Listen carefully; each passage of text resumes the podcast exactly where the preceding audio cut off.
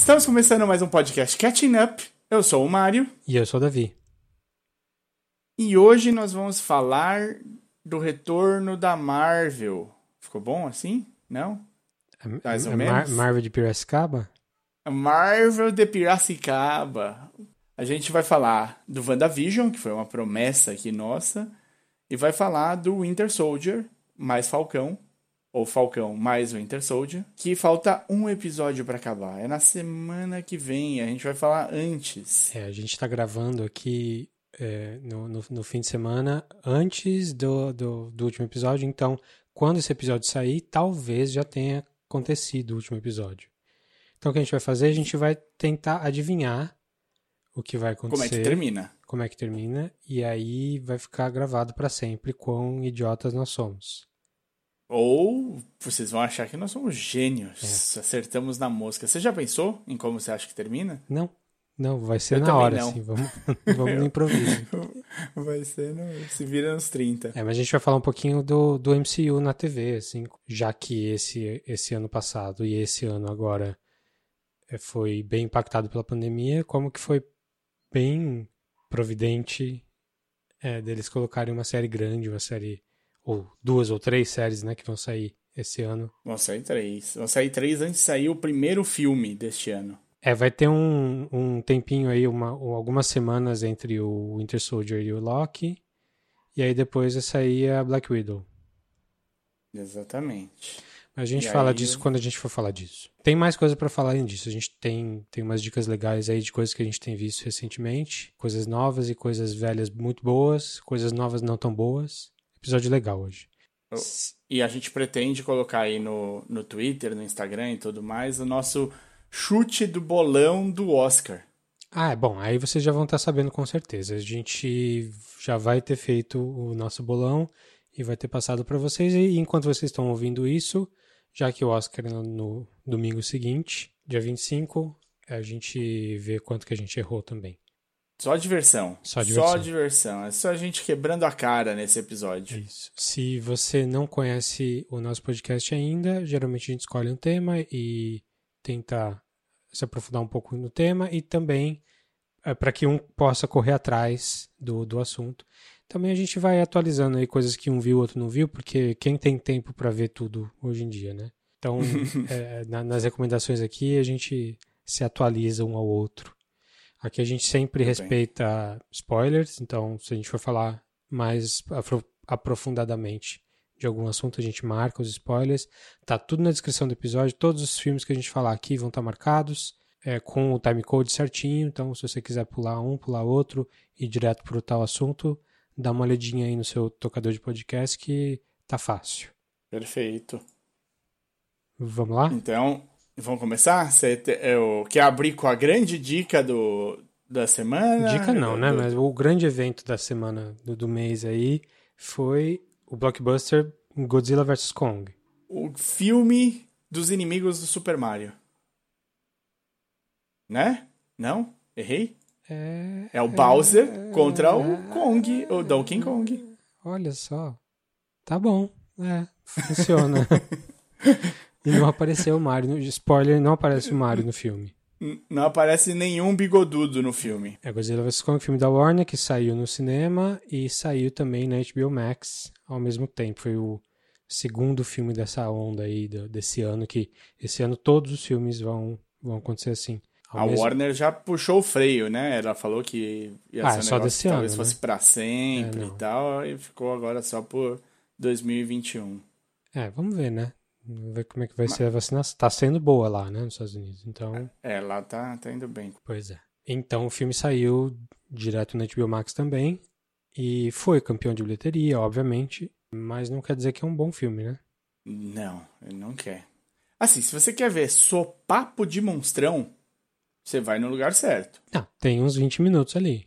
De supapão ali. Só que o filme por... tem duas horas quase. Isso.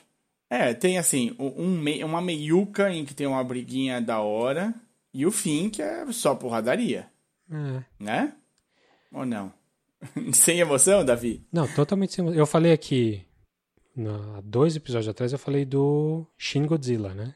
E eu falei super bem, que é um puta filme legal, filme interessante. Pega a ideia do Godzilla e volta para a raiz assim do medo nuclear.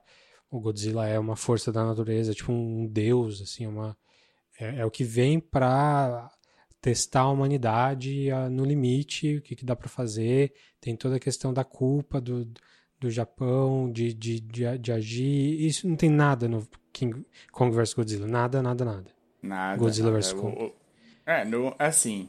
Sabe aqueles filmes, assim, você assiste o filme do herói, o filme sozinho do herói, e aí você vê, você entende a raiz trágica do herói, o que fez ele resolver ser herói, da onde vem a inspiração, e você se relaciona com o herói. Aí ele vai para um filme grandão, com uma equipe, tudo que ele faz é uma piadinha no meio e dá um sopapo num cara malvado.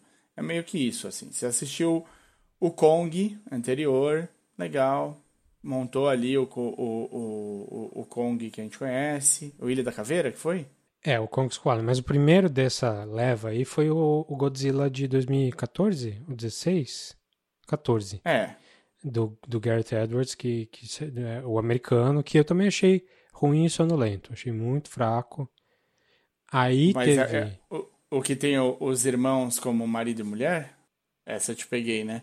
É o, o, o a Wanda e o Pietro, da Marvel. Hum. Eles tinham acabado de fazer o, o Age of Ultron.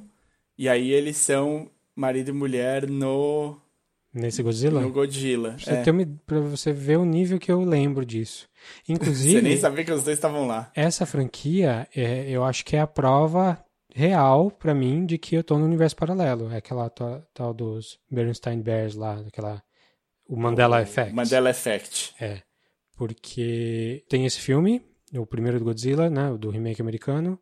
Aí tem o Kong School Island. E aí, entre o Kong School Island e agora, teve mais um Godzilla que chama Godzilla King of the Monsters. Sim, e ele briga, eu... acho que com quem? Sei lá. Ele briga com a Mothra, Então, é? eu tenho zero memória de que isso aconteceu, de que, de que existiu o filme, assim. E é uma época que, sei lá, a gente já tinha até o podcast quando, quando, quando saiu. Não é uma coisa Sim. que eu não tava não. ligado. Eu tenho zero, zero memória de ter lido, de saber que existiu. Então, para mim, não existe, não tem. E essa é a prova de que eu, eu, eu caí aqui num outro universo, onde teve esse, esse filme do meio aí. É, mas, bom, vamos, vamos, vamos falar do, do, do filme, enfim. Então, o filme, eu acho que deve ter um canvas de roteiro em que você só põe o nome dos personagens e o roteiro já sai pronto. Porque ele é o roteiro mais padrão que eu já vi qualquer filme seguir. Sim, é muito fraco, muito, muito fraco. É, tem umas lutas boas, tem algumas ideias interessantes do da onde que o filme vai, para onde o filme vai, mas nada faz muito sentido. Tem dois núcleos de, de humanos ali, né, que estão acompanhando os macacões brigando. Tem o núcleo da cientista que cuida do Kong e do, das pessoas em volta dela. E tem o núcleo dos adolescentes. Da Millie Bobby Brown. Da Millie Bobby Brown e do, do sidekick do, do Spider-Man lá. E, e, do podcaster, que é o cara do Atlanta lá, o que eu tá, esqueci tá, tá, tá, todo, tá todos esses lá. Então. Tem... E, cara, no mínimo, no mínimo, dava para cortar um núcleo inteiro o núcleo do podcast com facilidade. aí. Nossa, não, com facilidade. Não traz assim, nada É inútil do é. inútil, assim. A única coisa que eles veem é que os humanos estão criando seu próprio, a sua própria defesa. Mas, né? Ah, que, não assim, vale nem a conseguiu... pena dar spoiler pra esse filme, sinceramente. Não, não, não.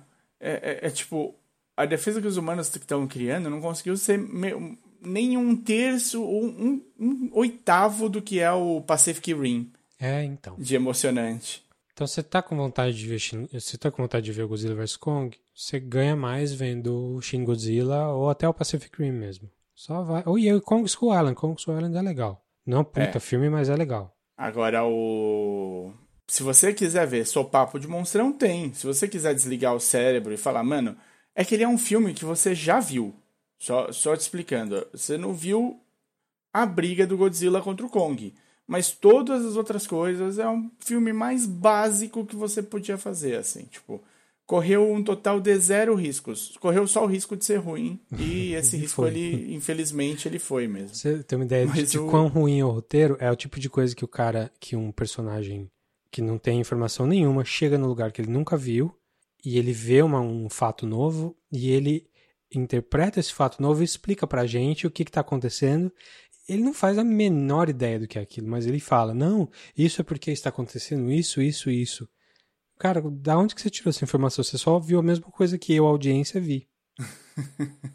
você tirou da onde, sinceramente? Enfim, é, é, é, um filme muito fraco. Filme, assim, dá sono em alguns momentos de tão tedioso que é. Não vale a é pena tedioso. mesmo, não vale a pena. É do Adam Wingard, que é um cara que tem filmes bons de terror ali no meio, no começo da carreira dele principalmente. Mas aí ele começou a pegar franquias, pegou o Blair Witch, fez uma cagada, pegou o Death Note, que eu não vi, mas falam que é terrível. E... O filme do Death Note é dele? É dele. Então é um cara que até tem algum potencial como autor das coisas dele, mas sempre que ele pega a franquia, ele caga. E aparentemente, e, e, na minha opinião, cagou bem aqui no Godzilla vs. Kong. Então, não gaste seu dinheiro aí ou seu tempo assistindo no, no HBO. Não, não sei, é. nem sei se tá no brasileiro, acho que não tá, né? Não, não, não. É, e como HBO Max só chega no Brasil em junho, é, fiquem tranquilos. Quando chegar, agora vocês já sabem. Vamos agora dar a sua primeira dica aí, Dave. Tá bom. Eu vou falar de um filme difícil de achar, mas é porque é bom. Sim, eu vou, vou falar porque é bom.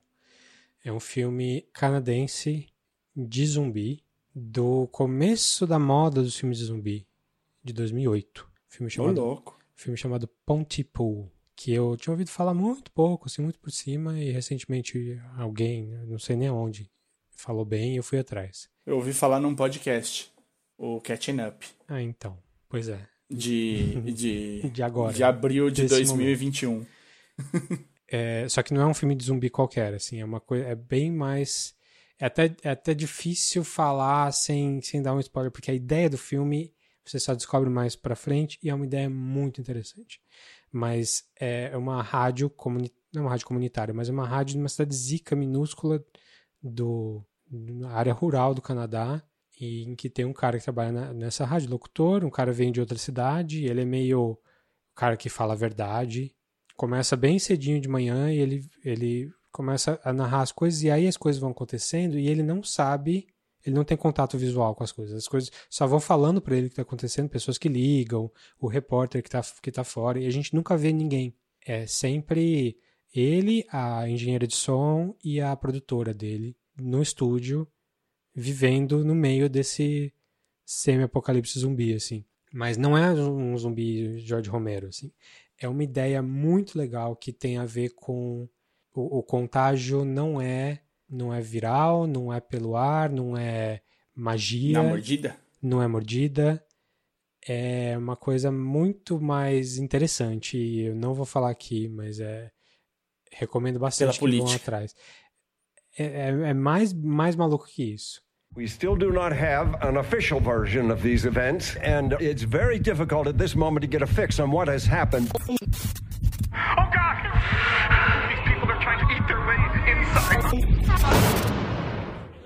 Ken? Their eyes. He's looking at me. For your safety. Please avoid contact with family members and restrain from the following. All terms of endearment for greater safety. Do not translate this message. Mas se você quer um take novo sobre zumbis, é, sobre zumbi, contágios. é, ainda mais uma pandemia assim, né, que a gente tá, é, recomendo que você vá atrás. Se chama Pontypool e se você não entendeu como escreve, tá aí no seu, no, na descrição do episódio o link pro IMDB. Mas vai atrás que é bem legal. É bem é um filminho, assim, bem pequeno, bem fechadinho, é, que tem umas ideias muito interessantes, muito diferentonas. Maravilha, que beleza, hein? Bela dica. Então, assim, para não deixar a peteca cair muito, só um pouquinho, não vou dar nenhuma das dicas ruins que eu ia dar. vou começar aqui com um belíssimo trio de stand-ups, né? Eu caí aí no, no gosto de um tal de Nate Bargatze. O Nate, ele apareceu numa série do Netflix que chama The Stand-Ups, da primeira temporada. Saiu a segunda agora. E o Nate tem um episódio lá. Ele tem um delivery muito bom, assim. Ele é muito. Ele lançou agora, em 2021, um especial que ele gravou agora também, no meio da pandemia. É num espaço aberto em Los Angeles. Passa helicóptero por cima enquanto ele tá falando. E ele para, fala: Ó, helicóptero aí, vamos dar um tempinho só, beleza. E as mesas são super espalhadas de da plateia e todo mundo de máscara nas mesas. Ele, ele sempre se coloca como alguém que não é inteligente. Ele, ele fala burro às vezes, mas ele se coloca como alguém não inteligente. O especial dele agora de 2021 chama The, The Greatest American Average. The Greatest average, average American. Ah, é ao contrário? É, Eu, eu tá li. É, então é, deve ser. Faz mais sentido, inclusive.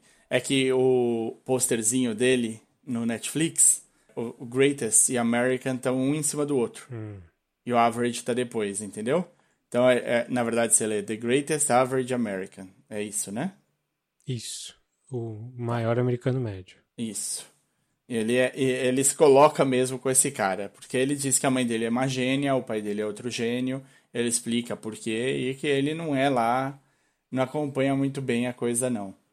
E aí, nesse, eu tô contando isso porque isso faz parte do delivery dele. Ele faz tipo, ele usa muito essa coisa dele ser o mais padrão, mais comum para entregar o, o, um, num tempo muito certo, numa entonação muito certa todas as piadas, assim. E fazia tempo que eu não ria assistindo um, um stand-up, assim, ri, ri mesmo, né? Daquele... Você tem o humor ro e o humor haha dos Animaniacs, Sim. que, que eu... o- e, no geral, eu tenho preferido um humor ro né? Que é aquele... você dá uma risadinha pra dentro, é só você pensa, nossa, que esperto tal. E fazia tempo que eu não pegava um humor haha que me, que me fazia rir mesmo. E o, o, o Nate Bargatze, ele, ele tem isso. Então eu vi o The Tennessee Kid, que é um de acho dois anos atrás dele, e esse The Greatest Average American, que é desse ano. São muito bons, eu indico sem nenhum medo. O terceiro é um cara que chama Loiso Gola. O Loiso ele é da África do Sul. E esse especial também é de 2021, gravado durante a pandemia, num espaço fechado, um mega teatro com tipo número super reduzido e as pessoas sentando em grupos das do, de, de convívio, todos de máscara também e tal, mas dentro de um dentro de um teatro. Então tem aquele formato que você já conhece um pouco. E o Lois é muito bom de brincar com as expectativas do mundo, né? Tipo, ele faz muita piada com os europeus, com o jeito que as outras pessoas enxergam, piada com o americano pra caramba. E ele tem um, um, um ritmo muito bom. O sotaque dele ajuda bastante também, porque você vai se pegando entretido do jeito que ele escolhe as palavras, que palavras ele escolhe. Ele é bem. É um cara assim, não esperava, nu- nunca tinha ouvido falar dele. E achei muito É Lois Ogola Unlearning, é isso? unlearning, isso aí. Vale, vale a pena, é um especial que assim, eu comecei a assistir cozinhando e parei de assistir para terminar prestando atenção, assim, depois. Então, então são três bons especiais, tá? Eu acho que se você assistiu The Stand-Ups e gostou do Nate Bargatze, esses dois não- vão te decepcionar. Vale, vale assistir. E o Loiso vale pela, por haver um, um tipo de humor diferente, assim, né? Tipo, a gente se acostumou muito com o Trevor Noah, né? Sendo esse expoente da África do Sul. Mas o Trevor, ele aprendeu a fazer um, um stand-up mundial, né? Ele, ele já é mais pop. Sim. E o Loiso é uma, ele é menos pop, ele é mais ali, tipo, tô falando com esse grupo de pessoas aqui que, que vão entender. E aí vale a pena pra você, tipo, tam- além de dar uma risada, é, também se inteirar de outras visões de mundo. Legal. Os três estão no Netflix, né? Os três no Netflix. Então, Nate Bargatze, The Greatest Average American, Nate Bargatze, The Tennessee Kid, e esse Loiso Gola. Gola. Unlearning. Unlearning. Isso. Beleza. Stand-up é legal. Bom, vou continuar no Netflix então. Tem uma série de filmes brasileiros que por acaso comecei a ver. É, vi uma sequenciazinha aí. Filmes que eu já estava querendo ver há um tempo e que estão no Netflix brasileiro, então aproveitei. O primeiro deles chama-se O Animal Cordial. É um filme da Gabriela Amaral, Olha. que é uma diretora que já tem outros trabalhos, mas esse, esse acho que é o maior deles, o mais, mais popular. Filme com Murilo Benício e com a Luciana Paz. É um filme de terror, é um filme de, de siege, assim. É um restaurante num lugar afastado de São Paulo, em que acontece um assalto e tem é a tarde da noite tem um assalto e tem várias pessoas ali dá merda e depois dá mais merda, e depois dá mais e mais e mais merda. É esse tipo de filme, é um filme super tenso, assim, do começo ao fim, e é um filme produzido pelo RT, né, o Rodrigo Teixeira, que é o grande produtor brasileiro que faz carreira em Hollywood, e dá para ver que é um filme muito bem muito redondinho, assim, é um filme que pode passar em qualquer lugar do mundo, não tem uma coisa super voltada para o Brasil. Tem, enfim, tem vários temas ali que servem para gente, mas é um filme internacional. É falado em português, atores, atores brasileiros, to, toda produção brasileira, mas ele tem esse refinamento, assim, de, de, de ser um thriller. E tem muita gente boa também. O Murilo Benício, a Luciana Paz são os dois principais, mas tem o Irandir Santos, que é um cara muito bom também. Irandir, Irandir. A Camila Morgado fazendo papel, tem, tem mais uma galera. Mas é um filme super pesado, assim, é, é bem... Engraçado, eu gosto mais desses dois que você falou depois, o Irandir e a Camila, do que os dois que você tinha falado primeiro. É, é porque os, os protagonistas são, são os dois, né? Murilo Benício é o, é o nome mais famoso de todos ali. E ele tá nessa fase. Esse filme é de 2017, então ele já tá na fase pós harmonização facial, assim. Então eu passei Entendi. o filme inteiro estranhando. Eu falei, mas essa não é a cara dele direito. O que aconteceu com a cara dele? Mas, mas é, não tem nada a ver com o filme. Ele tá muito bem no papel ali. É, mas é um filme bem pesado, bem. Não é terror sobrenatural, mas é, é tenso.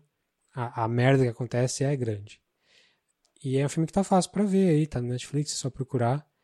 Tem bastante filme recente brasileiro no Netflix. E mais ainda, eu descobri esses dias, fuçando lá, na Amazon Prime. Tem muito filme brasileiro bom na Amazon Prime.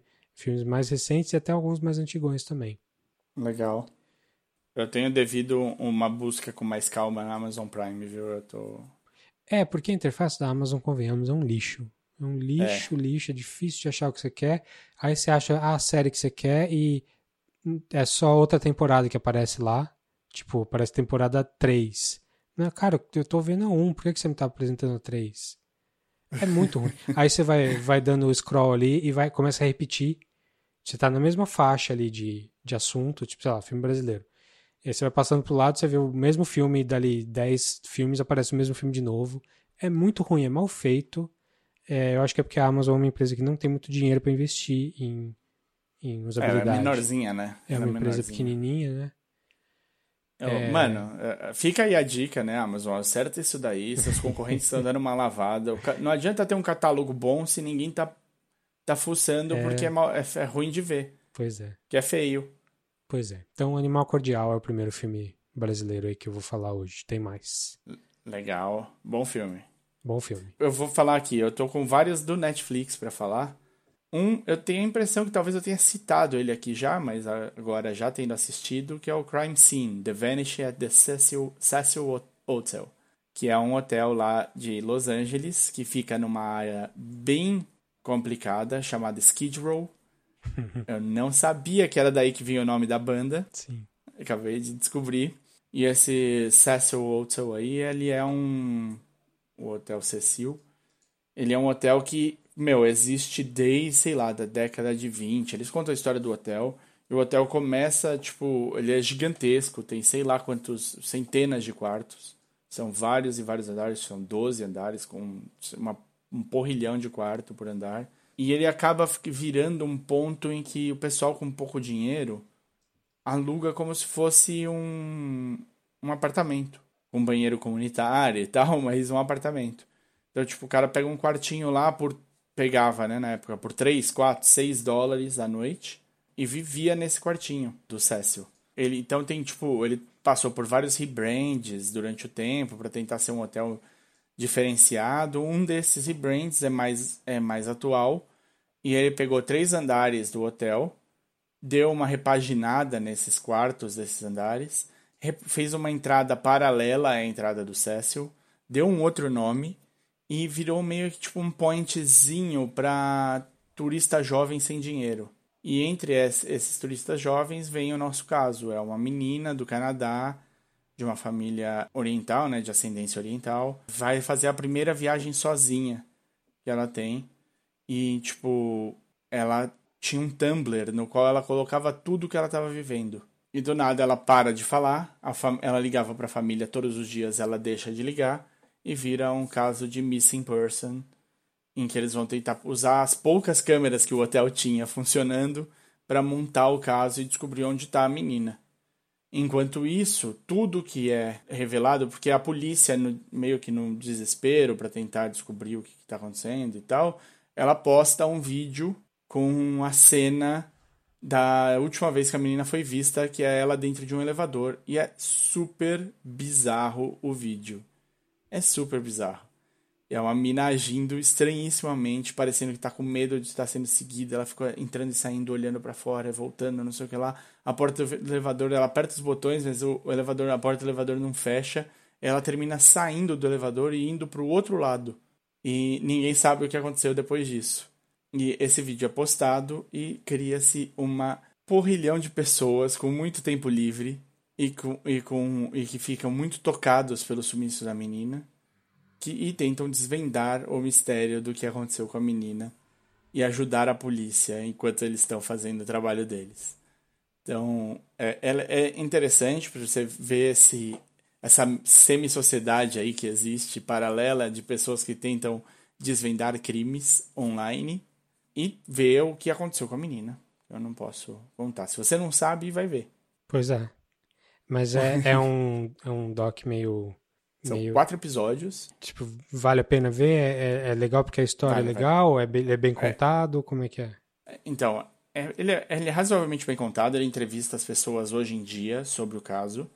Ele tem uma montagem bem, bem padrãozão, mas que funciona. E vale pelo, pelo bizarro da história. Vale pela história em si, mais do que pelo, pelo por como foi feito o documentário. O outro que é também do Netflix, chama Night Stalker: The Hunt for a Serial Killer. Esse é um caso já mais conhecido. Esse da menina do Cecil Hotel eu já tinha ouvido falar.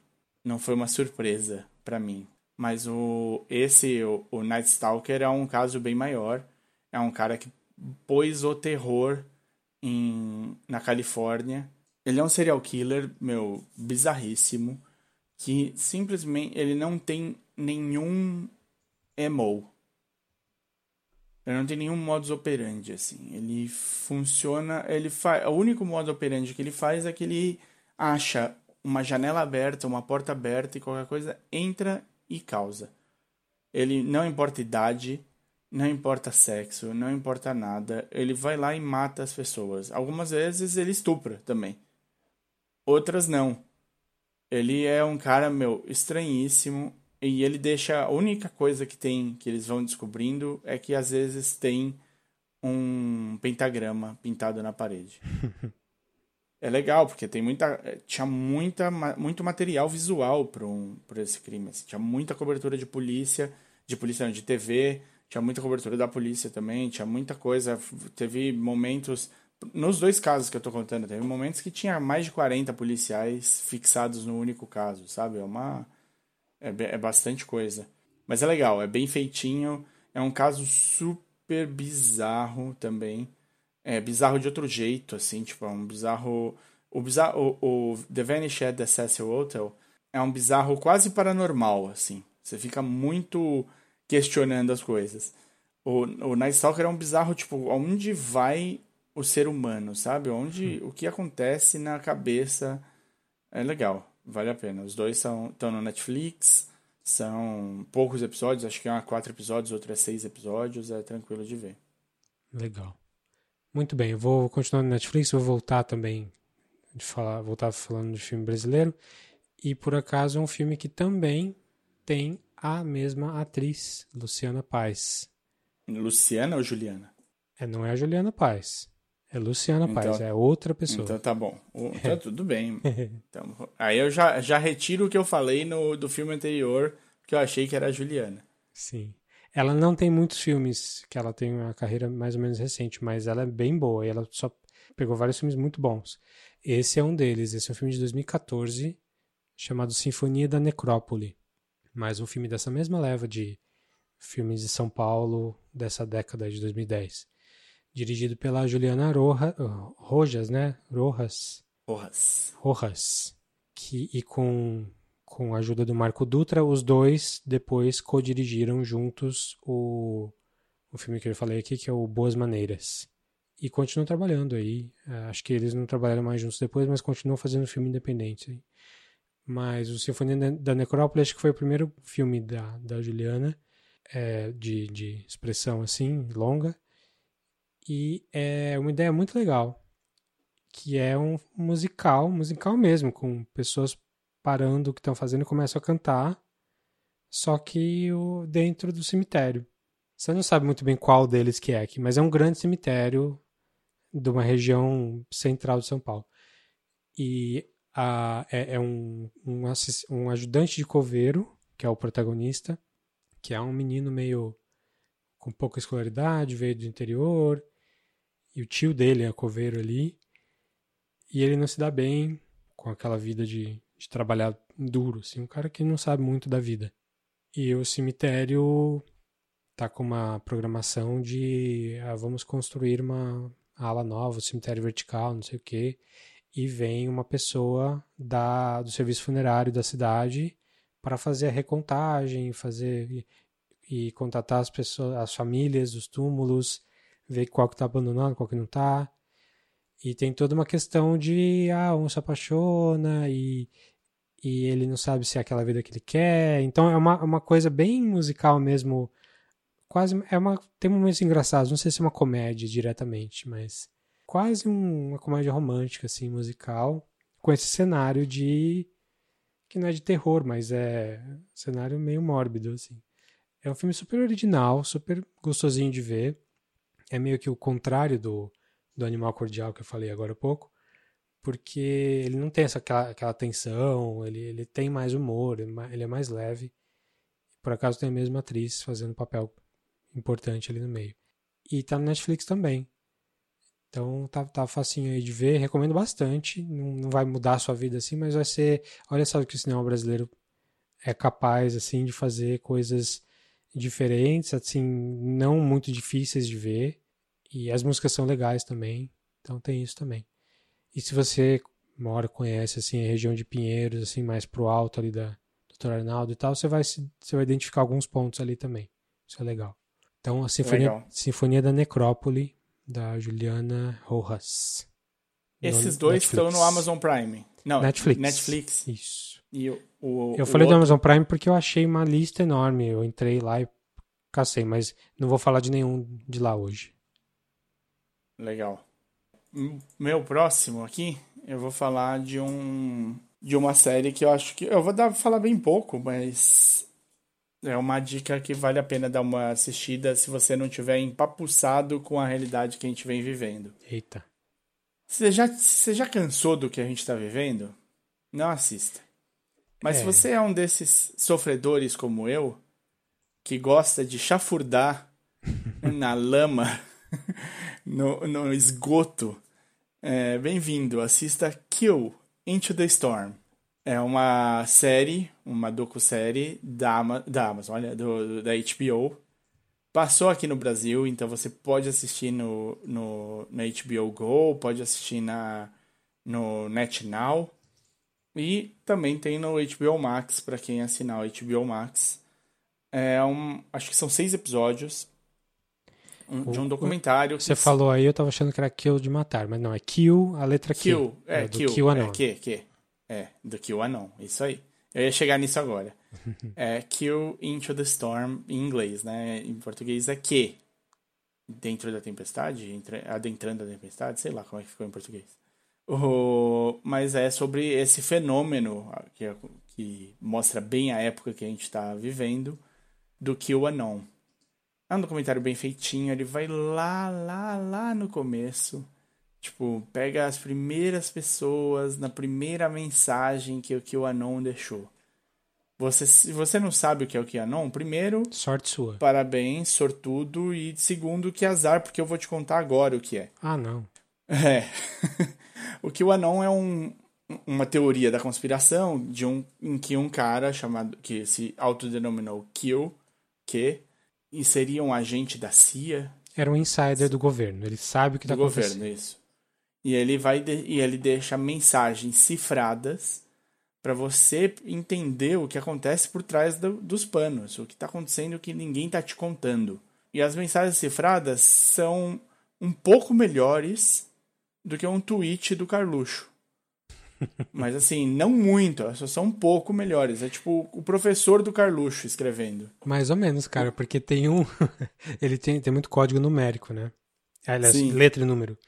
E eu vi um que o cara fez uma análise de, de hotkeys, assim, de, de aonde no teclado, aonde. aquele código, da onde vie- vieram as letras, em que ordem.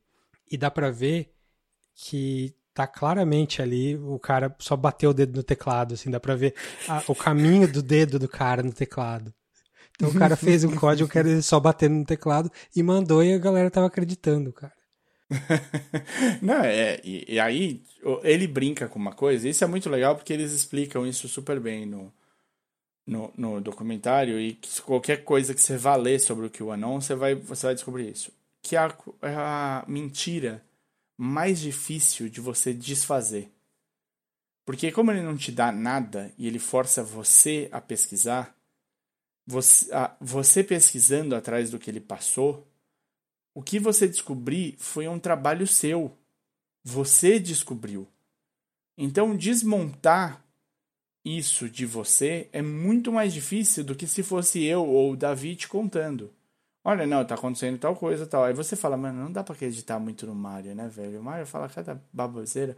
Mas agora você descobriu. Você viu tudo, você ligou os pontos. Então, obviamente que é certo.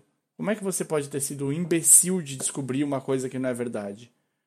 E aí é o quanto que isso mexeu com diversas famílias, o quanto fez as pessoas perderem noção das coisas, o quanto que isso fomentou essa, essa dicotomia que se vive nos Estados Unidos, se vive muito aqui no Brasil também, até pior, mas, o, mas que a gente pôde acompanhar nesses últimos quatro anos acontecendo nos Estados Unidos.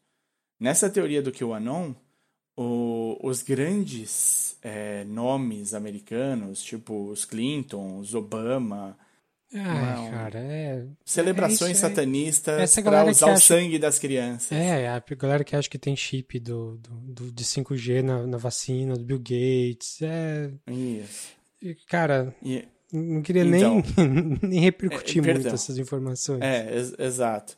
Mas e eles acham que o Trump é, é o grande defensor. Ele descobriu isso e entrou para a política só para proteger as crianças e os americanos e o mundo. Ele é o grande herói. Inclusive, ele, tá ainda é por- presidente. né? Ele Então, tá- é.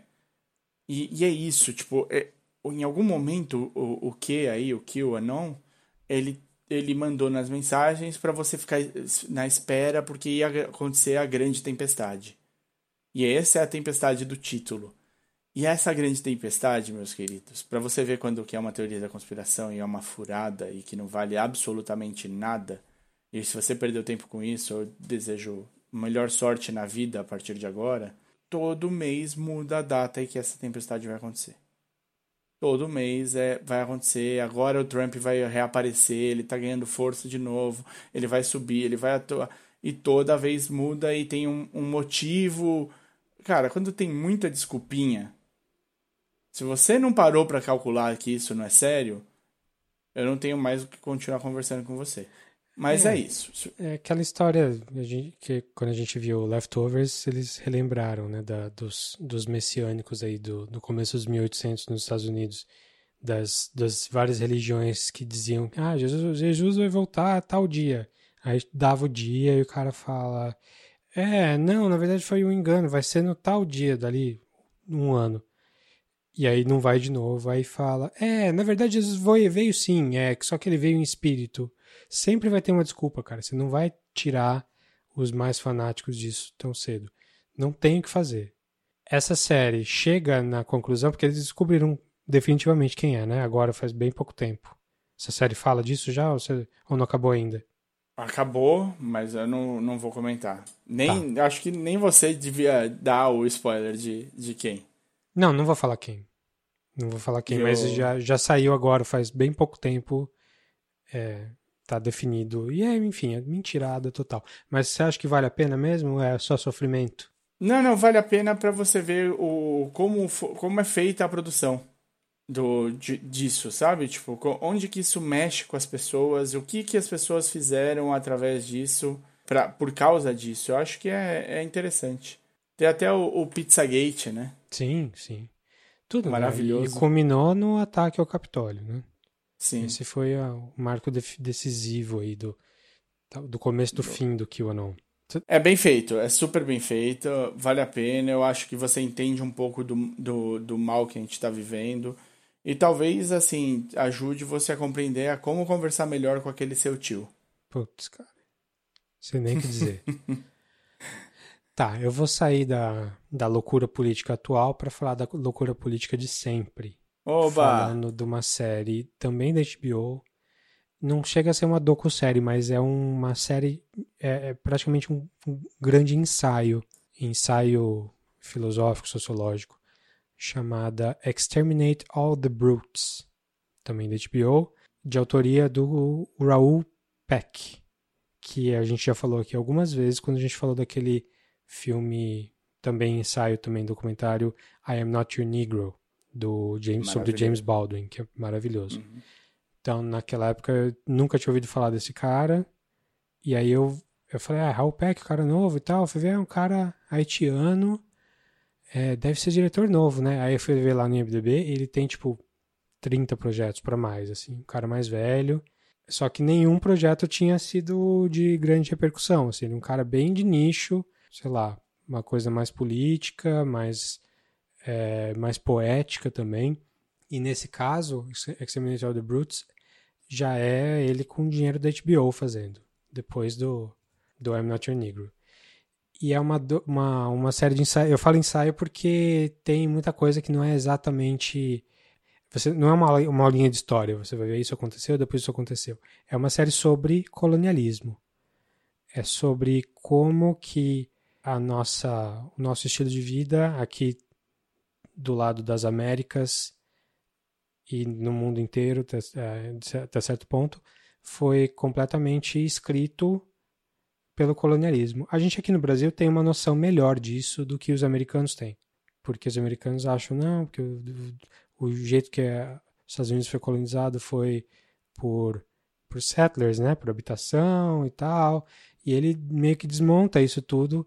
Ele baseia esse ensaio todo em dois grandes livros de história que reconfiguram a, a história americana. Um é um livro que saiu nos anos 90 chamado A People's History of the United States, que é, é basicamente você eh, colocar o que, o que realmente aconteceu sem colocar os heróis ali, para colocar realmente ah, foi um massacre do- dos nativos e todas as coisas horríveis que aconteceu mesmo.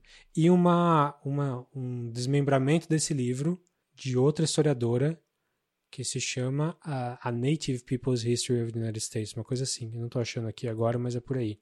É de uma outra historiadora que essa tá viva e essa ajudou o Raul Peck a fazer, a construir esse, esse, essa série. E Legal. são quatro episódios, eu vi dois, comecei o terceiro, ainda não acabei, mas já dá pra ver qual é que é a ideia. A ideia é, é contar o que, o que aconteceu, aí você vai falar, ah, mas eu já sei. Mas o jeito que ele conta, as informações que tem ali e até as coisas meio inventadas que tem ali, tipo o Josh Harnett, que é aquele ator meio mais ou menos aí de Hollywood, faz um papel de um cowboy. E Ele era super visado pra virar o novo galã e nunca foi pra frente. né? Sim, pois é. E ele é numa na- das primeiras cenas ali, ele aparece como um cowboy, como um settler, cowboy não, né? Um settler, um, um colono que vai é, que ajuda a destruir uma um- uma tribo indígena que estava escondendo um escravo. E aí ele vai falando de outras situações em outros lugares do mundo, em outras épocas, tipo na colonização do Congo, daquelas coisas terríveis que aconteceram com o rei Leopoldo e tal. E esse cara aparece lá também, vestido de cowboy igualzinho, mas fazendo papel do europeu que vem para matar, dizimar as nações que estavam ali. Here is the story we have been told. In Columbus's travel journal, they were discovered. But there is no such thing as alternative facts. There is something we need to talk about. Three words that summarize the whole history of humanity civilization, colonization, extermination. This is the origin of the ideology of white supremacy. This is me in the middle, and I just want to understand. Why do I bring myself into this story? Because I am an immigrant from a shithole country. Neutrality is not an option. So you best duck. It's time to own up to a basic truth. A story of survival and violence. We know now what their task truly is. Exterminate all the brutes. E é super emotivo, ele, ele liga muito com a história da vida dele, que ele é um cara que né, cresceu no Haiti, nasceu no Haiti, mas ele foi jovem para os Estados Unidos, morou na França, morou em todo quanto é lugar, porque ele foi meio que fugindo das, das guerras, das coisas que estavam acontecendo. E é um cara muito talentoso, assim, um cara que dá vontade de seguir mais. Ele coloca trechos de, de outros filmes dele e de outros filmes de outras pessoas nessa, nesse ensaio também. Então é um negócio bem pesado, assim, bem sério, mas muito bonito, muito poético também. E você sai revoltado, obviamente, né? Tem coisas que a gente já sabia, mas tem algumas coisas que eu não sabia também.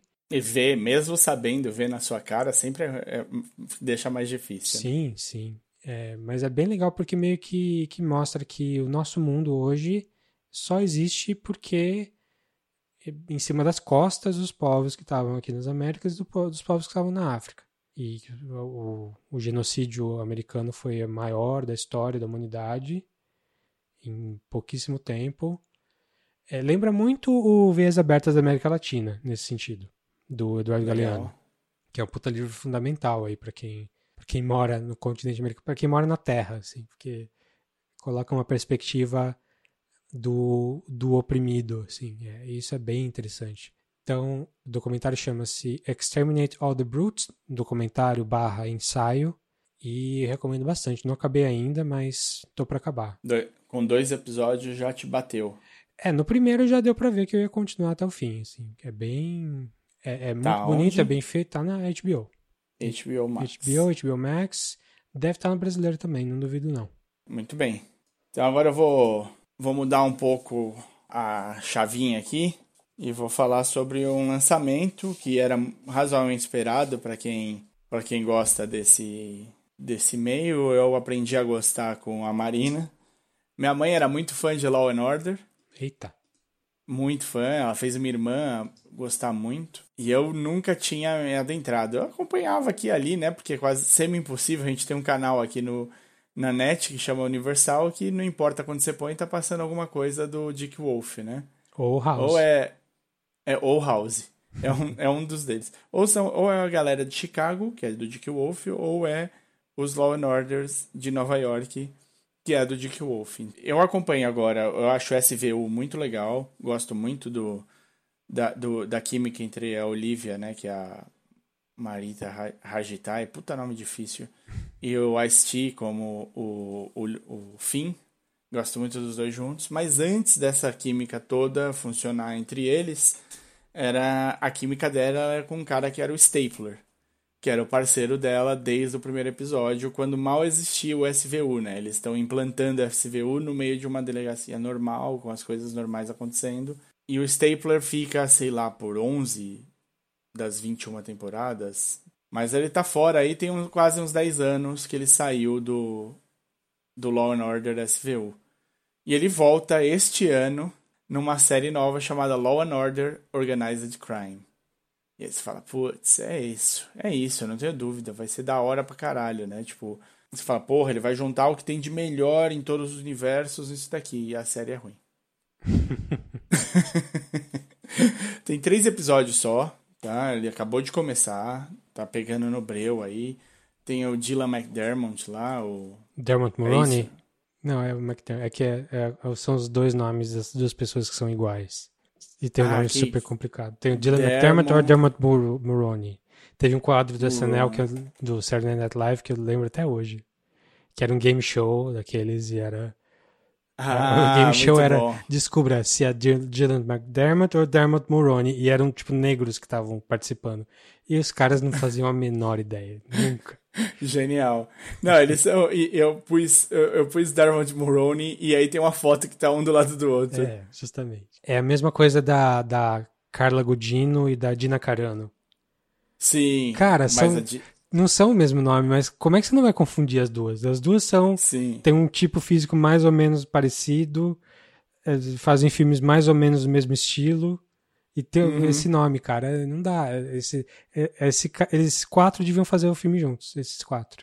Ia ser incrível. É, que, assim, da, de todos eles, a Dina Carano dava um pau em todos de na porrada. Se for um filme.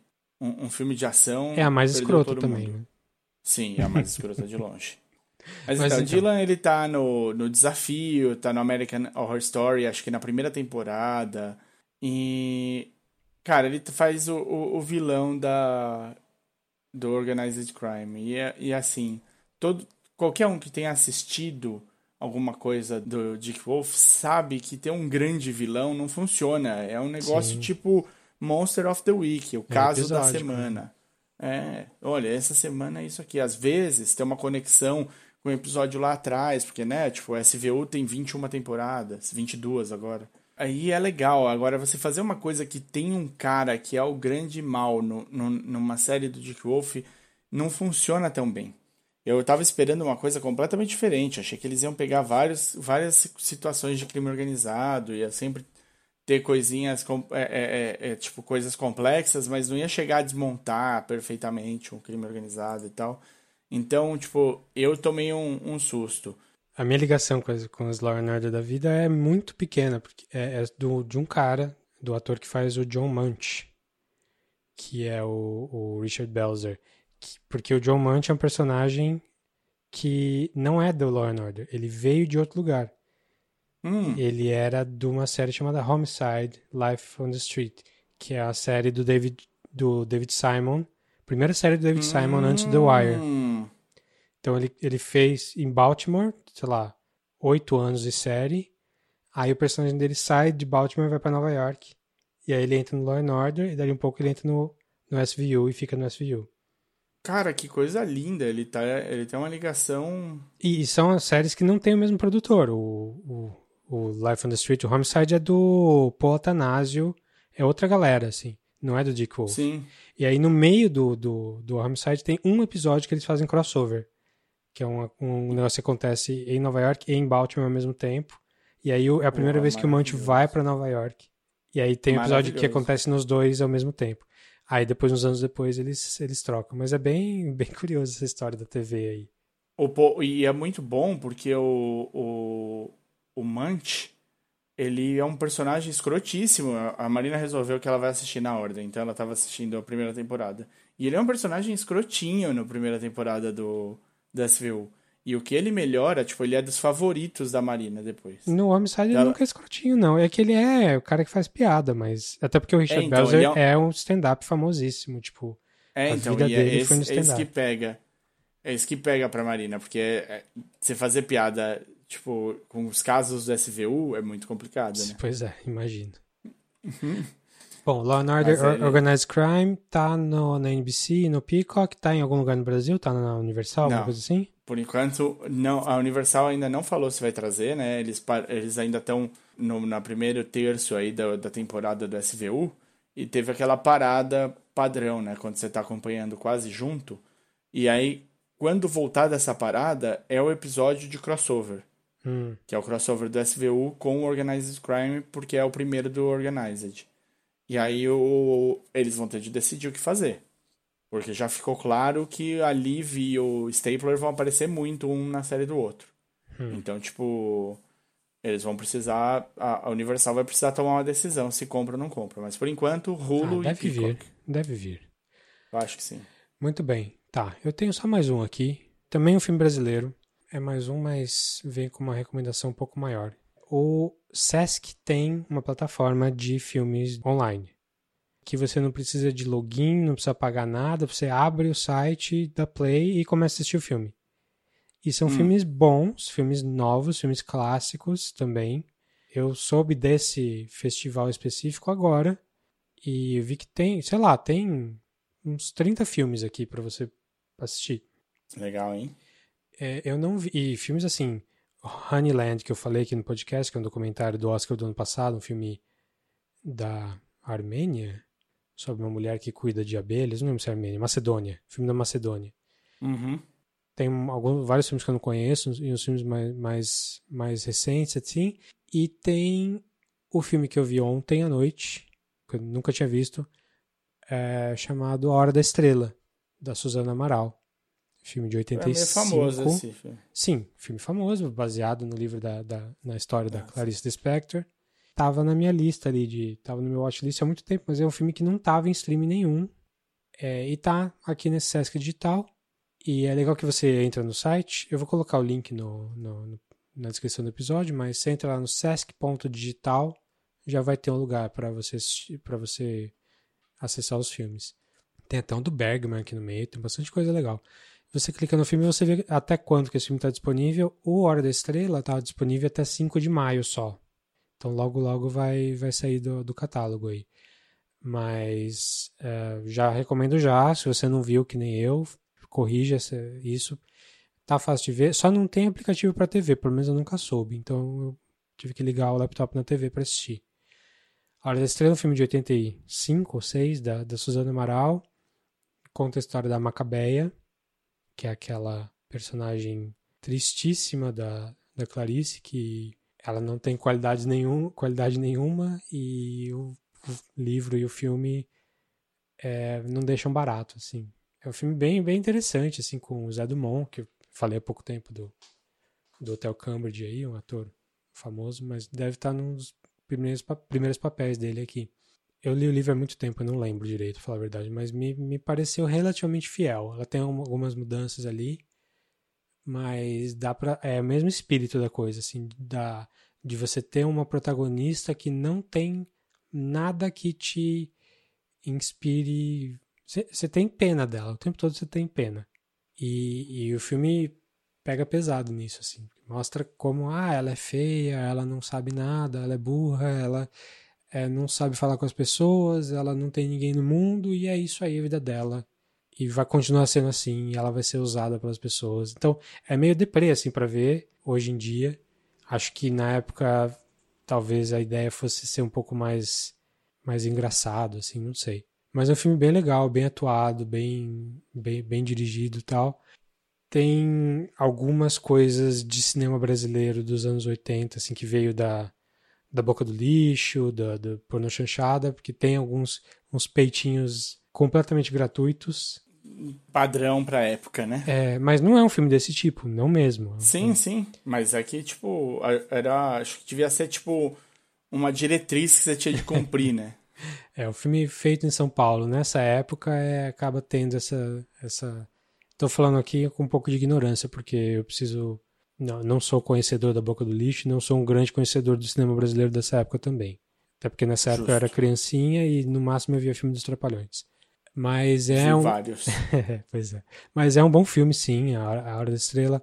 Mais um filme dirigido por mulher. E todos os filmes que eu falei hoje brasileiros são dirigidos por mulheres, por, totalmente por acaso. É uma coisa que eu preciso ver mais também.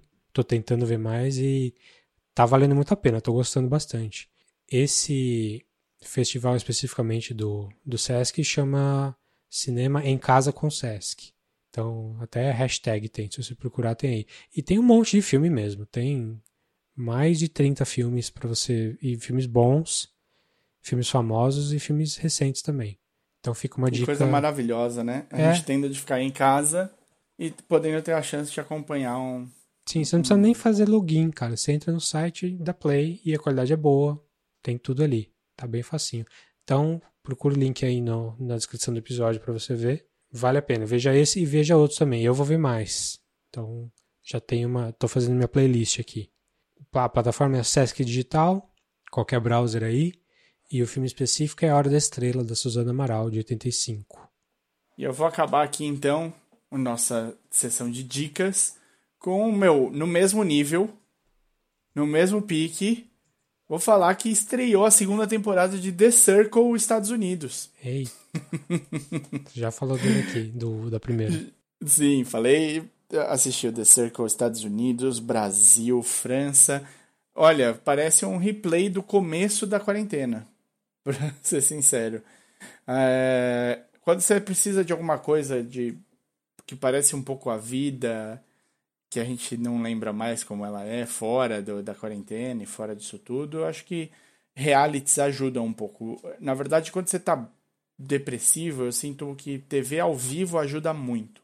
Quando você tá mal por algum motivo, o ao vivo ali, você sente que você tá conectado com coisas que estão acontecendo. Então, Sim. acho que meio que te mantém com uma ligação com a vida, assim. É isso ou deixar num canal a cabo de notícia ficando doido com a repetição das mesmas notícias a cada 10 minutos. 24 horas. É, exato. Tipo, um take com um, um grau, menos de um grau de diferença do take anterior. O- a pessoa falando a mesma coisa com outras palavras. E aí a gente. O, o, The, o The Circle me ajudou bastante nessa época, eram personagens muito legais. A segunda temporada, por enquanto, tá deixando a desejar um pouquinho. Não tem ninguém assim que você fale, poxa, esse cara aqui é demais. Mas, né, tiver fazendo nada, quiser ver uma coisa sem nenhum compromisso, deixar rolando enquanto você faz a janta, é, depois comendo e tal. Tem os quatro primeiros episódios do The Circle, segunda temporada.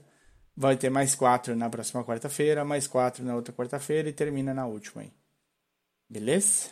Beleza. Então, Formato reality, pessoa sai no final do. Uma pessoa saindo por dia, é, ninguém conhece ninguém.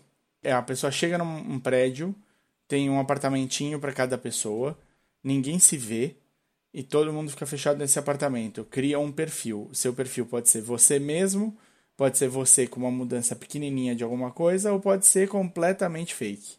E aí o jogo é você ganhar é, fazer seu grupo, eliminar as pessoas que você não gosta, chegar na final e ganhar 100 mil dólares. Formato é simples e é tudo via uma rede social que, do The Circle.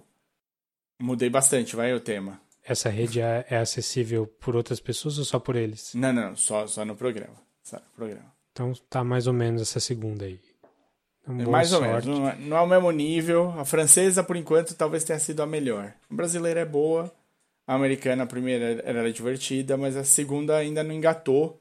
Mas, né, o que acontece é, sai uma pessoa, entra uma pessoa nova no lugar. Então, você vai mudando os players. Tem coisa divertida que dá pra dar risada e dá pra se interessar. Mesmo nessa segunda que não tá tão boa. Beleza. Então The Circle do Netflix. Netflix.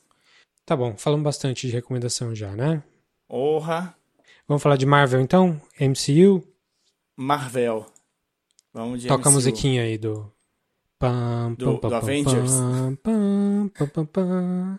É uma música que eu ouvia uma vez por ano, né? Sim. E agora eu tô ouvindo.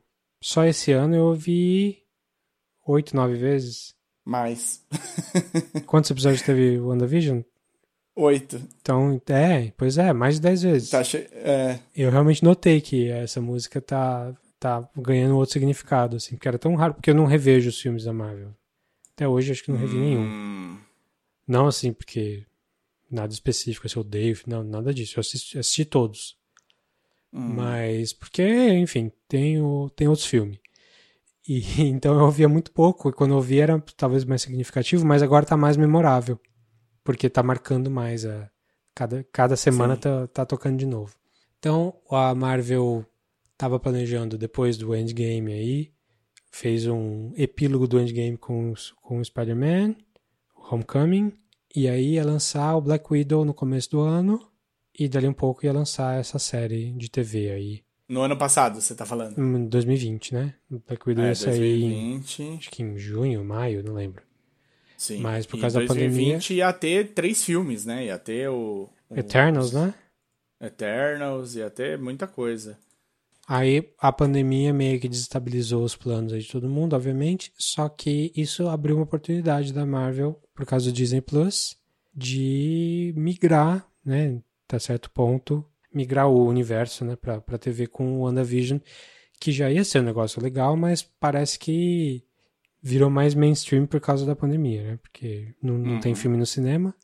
É, é WandaVision, porque ela é do leste europeu, né? Não é WandaVision, né? É Mas WandaVision. WandaVision. É, WandaVision. Mas também era no país inventado, Wanda. então foda-se, tá tudo. Nada É, importa nessa vida. Sokovia. Sokovia. Então, WandaVision pega o relacionamento menos bem desenvolvido do MCU, o romance mais corrido nos filmes, que é entre um filme e outro, eles estão num relacionamento sério, estável, que é a Wanda Maximoff, Maximoff e o Vision, o super robô. Não é um robô, né? Ele é um. Como é que é o nome que a Marvel usa? Sinte... Sinto... Sintético? Sintesoide? Sintesoide, é. É isso. Então você vê ali no, no Infinity War eles num relacionamento super estável, como se ah, tivessem anos juntos, vi- tivessem vivido uma vida inteira juntos e eles não fazem nada para ajudar e acabam se dando mal e o Vision acaba morrendo. A morte dele é legal, mas antes disso, quando eles estão lá no em algum em Londres, em algum lugar na Europa ali, eu acho uma parte ruim do, do Infinity War.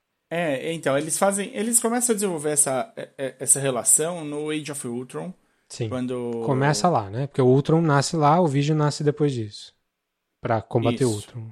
Isso, e aí o, o- eles se conhecem ali e tal. Então, no Infinity War, a Wanda e o Vision, eles têm essa relação porque a Wanda tá mais presa dentro do, do- da sede dos Vingadores, né? Ela não pode fazer muita coisa, eles estão ali. E aí você vê que brota alguma coisa, o Vision fica aparecendo, fazendo umas gracinhas, eh, querendo cozinhar prato favorito dela, ele sabe que ela tá sofrendo pela morte do irmão ainda.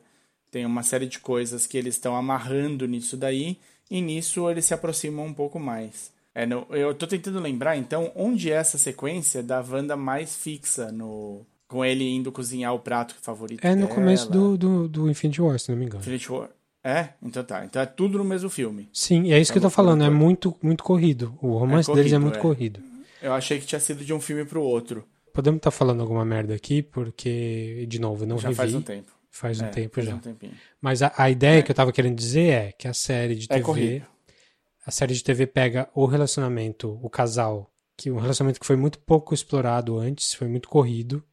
É, eles passam de namorados, ah, de flerte a um casal estabelecido, assim, fora das câmeras. E eles também não fazem muita coisa junto, além de, alguma uma, uma outra batalha.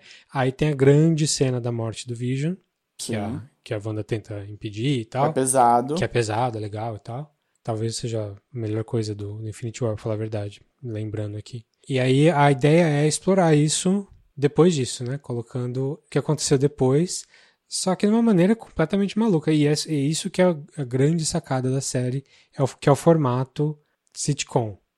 Então, WandaVision é começa como um grande quebra-cabeça, né? Uma série que é um quebra-cabeça que você vai pegando informação aos pouquinhos. Quando anunciam, você não sabe nem o que estão pensando em fazer, né? O Visão tá morto. Que, que, que série vai ser essa? Pois é, ela é, parece que ela é toda baseada, pelo menos antes de ver e tal, é toda baseada na capa de um quadrinho que a história não tem a ver, mas a capa tem. A capa é um setting assim de família do Vision como família, tendo filhos e tal. Ele baseia um pouco nas histórias do House of M, né, que já é de uma fase em que eu já não lia mais Marvel, então não li essas histórias, então não, não vou poder falar com detalhes aqui, mas por tudo que a gente foi vendo depois que a série saiu, já dá pra, pra ver que eles pensaram algumas ideias dali e a gente não sabia o que era, só, só que se tinha a ver com a vida familiar do Vision e da Scarlet Witch, que já é uma ideia intrigante por si só. Deram na mão de uma mulher, né, roteirista, que é a, a Jack Schaefer, Jack de Jacqueline Schaefer, é, que antes disso tinha feito pouca coisa, assim. Tem, ela tipo, escreveu um filme da o filme The Hustle com a Anne Hathaway e com a Rebel, Rebel Wilson. Fez parte da, daquela leva que a Marvel estava querendo diversificar, colocar mais mulheres, mais pessoas, não o, homem branco cis de sempre. E jogaram pra TV. A gente não sabia o que esperar, obviamente, né? E aí, aí quando começou, era um episódio dos anos 50. Um episódio de sitcom dos anos 50, tipo o Dick Van Dyke Show, o Honeymooners, aquela coisa bem suburbano, Papai Sabe Tudo, né? Que che- que chegou no Brasil. E realmente você não sabia para onde que estava indo. Será que tem a ver com, com o mundo real da Marvel? Ou, ou é uma coisa só na cabeça, só ali na, fechado no cenáriozinho, sitcom o resto da vida? Foram, tipo, os três episódios ali que a gente não sabia nada, né? Não tinha, não tinha base de nada. São três. Os três primeiros episódios eles são bem sitcoms. Eles têm um, um quê de absurdo, né? Em todos é uma, um- um- uma coisa super nonsense e cada um numa década, né? É. O principal ali é que eles se, se apegaram a, ao formato assim até o fim. Então eles vão na piada e vai, eles vão copiar um episódio que tem a mesma estrutura, não só visual, mas de roteiro também. O roteiro é a mesma coisa que seria um Dick Van Dyke Show. A única coisa diferente é que ela, a. Scarlet Witch tem superpoderes mágicos e o Vision é um robô super rápido. Então o primeiro episódio é esses anos 50 e um pouco de 60, né? Aí o segundo episódio já é anos 60 e 60 por 70. 70. E O terceiro é 70 para 80. é, Então, o que vale a pena nesse, nessa série é assim: o setting é muito bom. O trabalho que eles fizeram para recriar o que a gente, o que as pessoas viveram nesse tempo é incrível. Toda a parte de, de roupas, de cabelos, de maquiagem, de estofados de sofá, a parte externa das lojas, tudo isso é recriado para cada episódio e a quantidade de coisas que eles colocam da abertura, na música, no jeito que as pessoas falam, tudo isso é super trabalhado com as coisas da época e tudo isso te, te relembra alguma série. Você vai ver várias, é, várias sacadinhas, piadinhas com séries dessa época. Então, para quem é fã de TV, de seriados e assistiu, é um prato cheio só nisso. Se você não. Ah, eu acho legal que ela é a, a, a, Scarlet Witch, eu acho legal que ele é o Visão, mas eu tô procurando outro tipo de entretenimento, uma coisa mais leve e tal. Porra, funciona super bem. Porque você vai ver coisas do, de, de coisas que você assistiu, coisas de Dick Van Dyke, de, de Mesh, de. É, é, é todo, todo seriado que foi grande em algum momento dessas décadas que, que, que eles vão passando. Você vai ver e vai falar: olha que legal, olha o que eles estão fazendo, olha o estilo desse, seria, de- desse episódio. Então, só essa piada, essa brincadeirinha já vale a pena em si mas eles puxam o formato, né? Eles empurram esse formato para trazer a história que eles querem contar. É uma história super complicada de alguém que está sofrendo muito. O sofrimento dela, é claro, a gente vai a gente vai percebendo episódio a episódio que isso existe. E a série vai te pondo num ponto de cheque.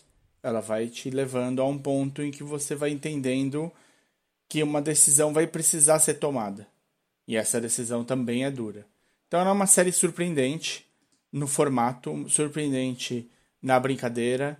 Ela introduz vários personagens importantes para as próximas etapas e que vão poder ser bem aproveitados. Ela traz personagens que tinham sido esquecidos e que podem ser e que mostram que tem força para segurar pedaços importantes da Marvel. Então a Marvel tem um acerto muito completo. Claro, a gente falou muito aqui, foi das nossas séries favoritas, sobre o, o Legião, a série do FX. sim. Ela é um Legião pop. Ela é um, um, um Legion que não, que não bebeu o suquinho lisérgico. Ela ficou, ela ficou só no, no campo das ideias, sem despirocar no, no, do jeito que o Legion foi. Então ela, ela é mais palatável para o grande público, mas ela não deixa de ser criativa o tempo todo, episódio a episódio. Então ela te prende por causa disso. E ela tem atores em momentos ímpares da própria carreira, né? Tipo, a, a Angela tá incrível em todos os episódios que ela aparece e tal. Ela é um personagem muito bacana de, de se ver. A Agnes. Agnes, isso. Pre- Perdão. Não, é É, ela não tem sei- dois nomes que são parecidos. É Agnes e Agatha. Agatha. Pois é. É a Catherine Hahn, né? Que é uma comediante. Sim, ela tá incrível e tá. Ela rouba a cena várias vezes na série. Sim. Ela faz, E- desde o começo, ela faz o a Nosy Neighbor, né? Que é o, o clássico da, da vizinha enxerida que, que vai, vai fazer o sidekick ali, o mais, parte mais comédia e botar sempre a- aumentar o problema da, da situação ali. Então, É. se você tá pensando aqui, nesse momento, a gente vai entrar agora na parte de spoilers, mas É. se- antes de spoilers, se você não assinou Disney Plus e tá na dúvida, eles estão criando uma massa crítica agora que é interessante. Você fala assim, por que, que eu vou assinar Disney Plus? Eu já assisti todas as animações da Pixar, já vi todos os filmes Star Wars, já vi todos os filmes da Marvel, eu não vou assinar a Disney Plus porque eu- vai ser perda, vou jogar dinheiro fora. O conteúdo exclusivo tá começando a fazer sentido. Então você tem o Mandalorian, que é uma série muito bacana, muito bem feita. Você tem a WandaVision, que é uma série que, nesse sentido, ela até transcende um pouco a própria o, o que a Disney vinha fazendo com, dentro da, desse cenário da Marvel. E você tem o Falcão e o Winter Soldier, que é uma série que a gente vai comentar, que não é um WandaVision, mas que tem lá seus méritos também. Então, se você estava na dúvida, e eu acho que, assim, acredite que vai valer a pena. É, assim. Assim, se viesse com um novo, um novo streaming e falar, olha, esse streaming aqui é pra você e a gente tem duas séries. Eu não ia só pelas duas séries. Se o seu interesse é só nas séries, não, não acho que vale. Acho que você, sei lá, compra no iTunes, assim, você é mais barato no longo prazo. Compra o Blu-ray quando sair, não sei. O que eu acho que a Disney Plus vale a pena é, bom, se você gosta de rever esse tipo de as coisas que você já viu, ou se você gosta de fuçar outras coisas mais pop assim, ou até coisas menos pop, tipo as animações clássicas da Disney, tá tudo ali, quase tudo ali.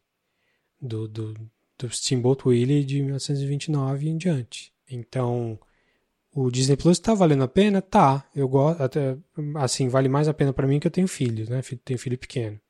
Então eu posso achar qualquer coisa muito. legal ali. É. É, eu não diria que ele vale a pena só pelas séries novas da Marvel, mas é um começo.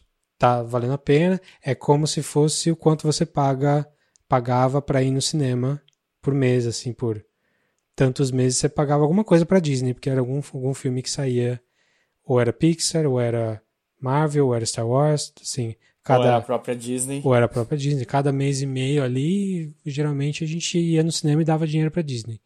Esse dinheiro é praticamente o dinheiro que você paga no, no Disney Plus. E aí, a Disney Plus, tá, o- a Marvel especialmente, tá com um projeto de co- continuar lançando de maneira fixa as ah, coisas na Disney Plus. Então, você vai ter o Loki, vai ter o What If, vai ter Secret Invasion do Nick Fury, você tem bastante coisa para acontecer. Sim. É, das coisas da Disney em si também, tem filme que sai, o próximo filme da Pixar, que é o Luca, vai sair no Disney Plus direto.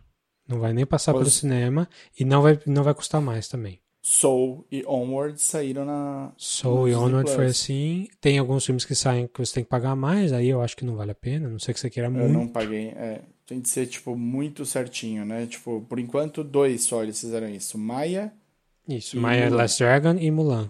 E vão fazer isso com a Black Widow, eu acho, se não me engano. é possível. Mas não vão fazer com o Luca, da Pixar. Então, até a galera da Pixar tava meio puta da vida, assim. Falou, pô, não mereço nem um troquinho a mais aí? Então é isso. É, Agora vamos pra parte de spoilers de É, vamos, vamos explorar um pouquinho mais aí. Provavelmente você já viu também, você tá ouvindo aí. Então vamos parar de, de enrolar. de enrolar. Então, beleza. Então, a partir de agora, spoilers pra WandaVision. Toca a musiquinha.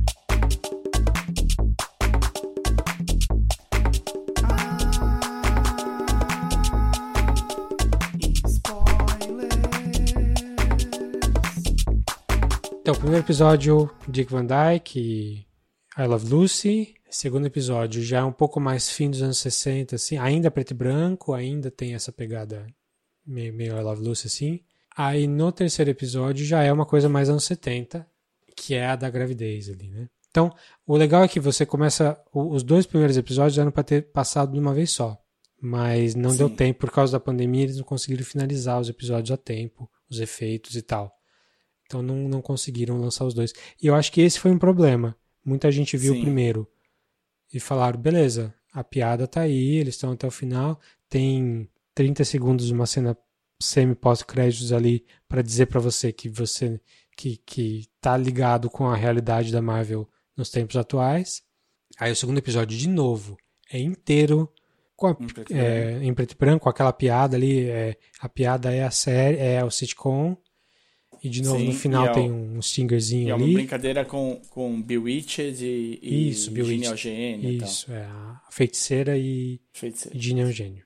A galera tá me falando, poxa, mas vai ser assim o tempo todo? O que, que vai acontecer? Ninguém vai explicar nada nunca? Sim.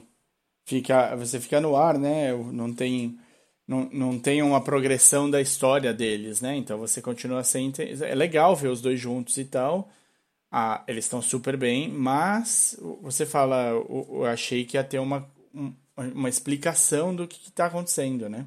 Sim. Aí no terceiro episódio, que é o Now in Color, já, já é uma coisa mais anos 70 e Mais Brady Bunch, né? é mais Brady Bunch, exatamente Brady Bunch, e acontece a gravidez dela, que aí é uma coisa diferente. Sim. É no terceiro que A acontece? Mônica, é no terceiro. A Mônica Rambeau, ela aparece no segundo, mas ela já aparece no terceiro já? Ah, é no final do terceiro que ela é banida, não é? É, acho que é no final do terceiro que ela é banida. Então, com o nascimento é, dos no gêmeos. quarto ela já tá do lado de fora de novo. Isso. No nascimento dos gêmeos e no banimento da Mônica Rambeau ali, você já vê que, ah, então agora sim a gente vai começar Tem a ligar. coisas. Tem, ah, as coisas começam a, não a ser explicadas, mas a, a enfim, você sai do, do setup, né? Sim. Aí o quarto episódio é maluco, né? Que já é, já é fora do. quase todo fora do. ou É Metade, metade é fora, metade dentro. É. É. É onde você começa a entender os desdobramentos, o que, que aconteceu, por que, que ela tá lá. Vocês que não sabem, a Monica Rambeau, ela é um personagem da Marvel dos quadrinhos, ela é ela a mãe dela tem uma ligação direta, quem viu o filme sabe, né, com a Capitã Marvel. E a Monica Rambeau vira um, um super-herói que eu tô esquecendo o nome dela agora. Na Capitã Marvel, ela era uma criança. Sim. é, ela aparece lá, né? Aparece no, no Capitã Marvel no começo dos anos 90 como criança e agora ela é adulta e ela foi raptada, né? Ela, raptada não, né? Ela foi blipada. blipada e ela volta com a mãe dela já morta. A mãe dela é uma das formadoras do Sword. Só Assim agora, como- no quarto episódio, que você descobre, ah, isso tudo se passa depois do blip, depois da volta de todo mundo. E é bem logo depois, assim, não é muito tempo depois. Tanto que ela já sai do. Ela acorda no hospital, onde a mãe dela deveria estar ali, mas ela descobre que a mãe dela morreu depois. E aí ela já vai e ela acaba caindo no. Pela Sword lá, ca- caindo nessa cidade no Jersey. Sim. E o, a Sword é uma organização, ela existe na Marvel, não, nada de muito criativo, né? Você tem o Shield, você vai ter a Sword. A Marvel não primou muito per- pela criatividade. Talvez a criatividade seja em dar um, um, um significado para cada uma das letras, né? Essa já é bem. No Shield já era complicado, Sword, então você. Vamos que vamos. É O- a Monica a Rambeau- cara do Stan Lee, né? A cara, a cara. A Monica Rambeau, ela vira a Photon nos quadrinhos. Era esse o nome que não vinha. E aí depois ela tem outros nomes que, pelos quais ela vai ser reconhecida, como Pulsar e tal, mas Photon é o que ela é mais famosa. O Jimmy, é, é, é Jimmy o cara do FBI? Que faz o Randall Park. Jimmy Woo. Jimmy Woo, isso aí. Ele já tinha aparecido também em No, no Ant-Man. No, é, no Homem-Formiga, exatamente. Que o Ant-Man que aí- ensina ele o truque que ele faz no, no WandaVision.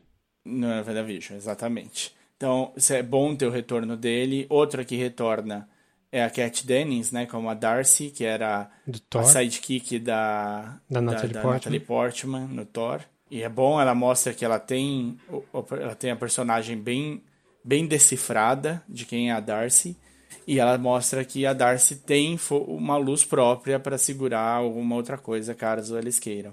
Já estão falando aí, né, de colocar o, eh, colocar o Jimmy Woo para fazer uma, uma- um spin-off aí do, do, do personagem dele da Marvel. Não vai acontecer, mas estão aí sempre, sempre interessante ver as possibilidades do que pode acontecer e não. Vai saber. E, e a Agnes, né? A Agatha, ela também é um personagem dos quadrinhos bem famoso, de- ligado diretamente a essa, essa vertente de mágicos, né? Do, da Marvel.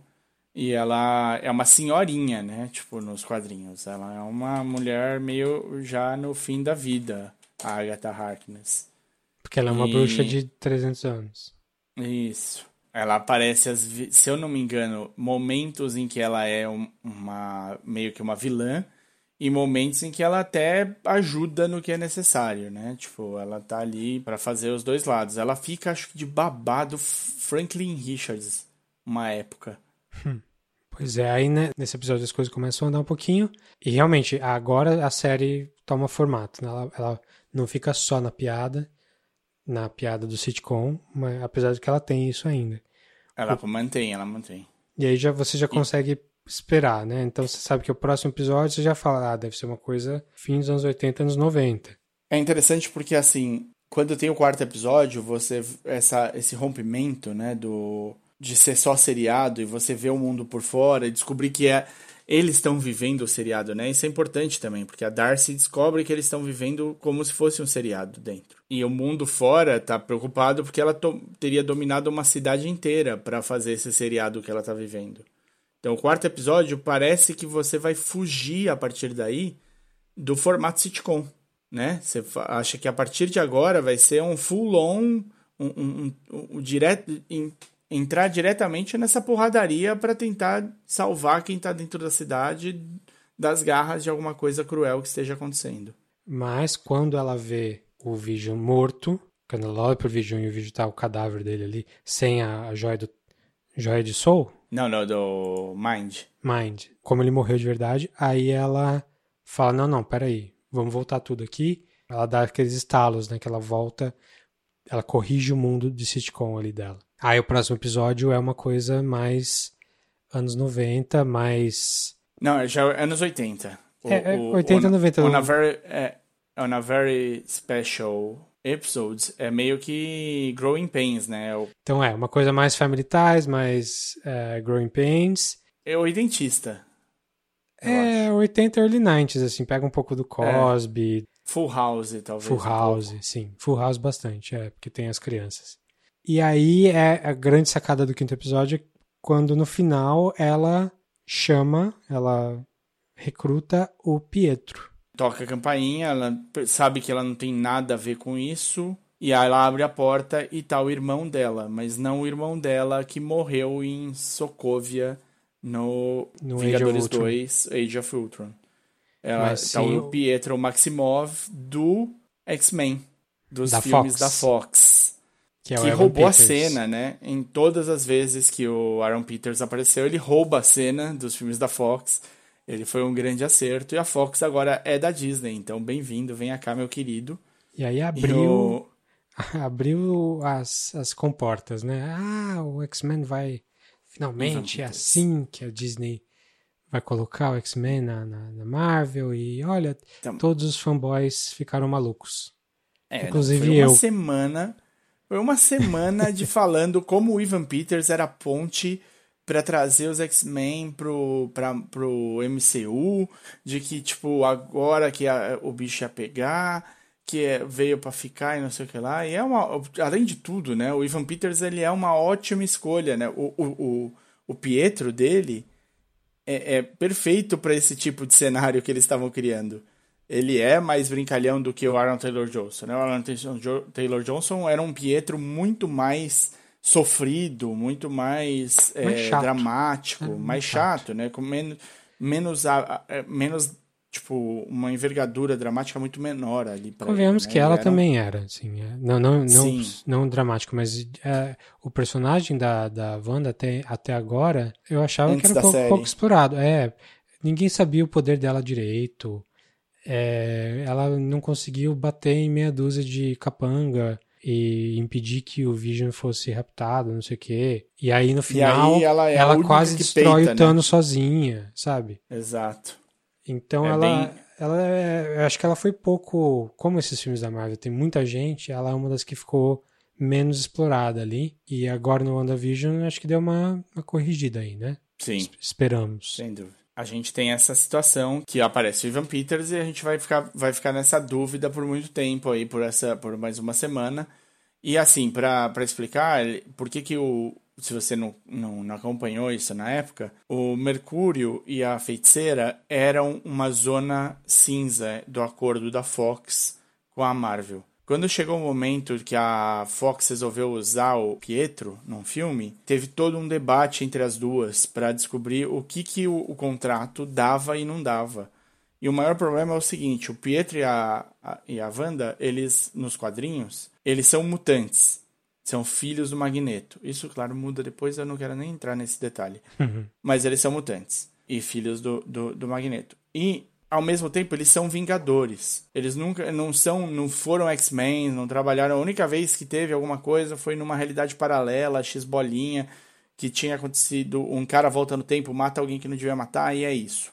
Única vez que você vê, tipo, eles mais próximos. Mas, no geral, eles são vingadores. Então, era uma zona cinza porque eles são mutantes e o acordo da Fox com a Marvel dava, dava liberdade para eles trabalharem nos mutantes, mas não dava liberdade para eles usarem Vingadores. E a Marvel não podia usar é, mutantes, porque os mutantes eram da, da Fox. E aí eles precisaram abrir mão e a Marvel pôde usar o Pietro e a Wanda nos filmes dos Vingadores e a Fox pôde usar o Pietro e a Wanda, só que só usou o Pietro, no filme dos X-Men. Por um momento, você teve dois Pietros. Infelizmente, um desses Pietros morre no final de um filme. Então, quando no final do quinto episódio o Pietro da Marvel, da, do, da Fox aparece na porta da feiticeira da Marvel, você fala: Ok, ligaram os universos, parabéns. Foi fácil. Fácil. Aí o episódio seguinte é Malcolm in the Middle, né? Exatamente Malcolm. Tem a abertura Malcolm igual, in the Middle. que é começo dos anos 2000 já. Uhum. Que é legal, bem feitinho e tal. É, já tem um monte de easter egg, assim. Ela já aparece vestida com a, a- o uniforme clássico dela, o Vision O também. Visão também. É, na- É um episódio de Halloween, né? é que também é super comum com essa abertura de Malcolm in the Middle, mas final dos anos 90, começo dos anos 2000, né? Sim, aí expande um pouco mais a ideia de que a, a Wanda tá pegando as pessoas e controlando as pessoas inocentes, então tem toda a questão da culpa ali de, de quão vilã ela acaba sendo fazendo aquilo.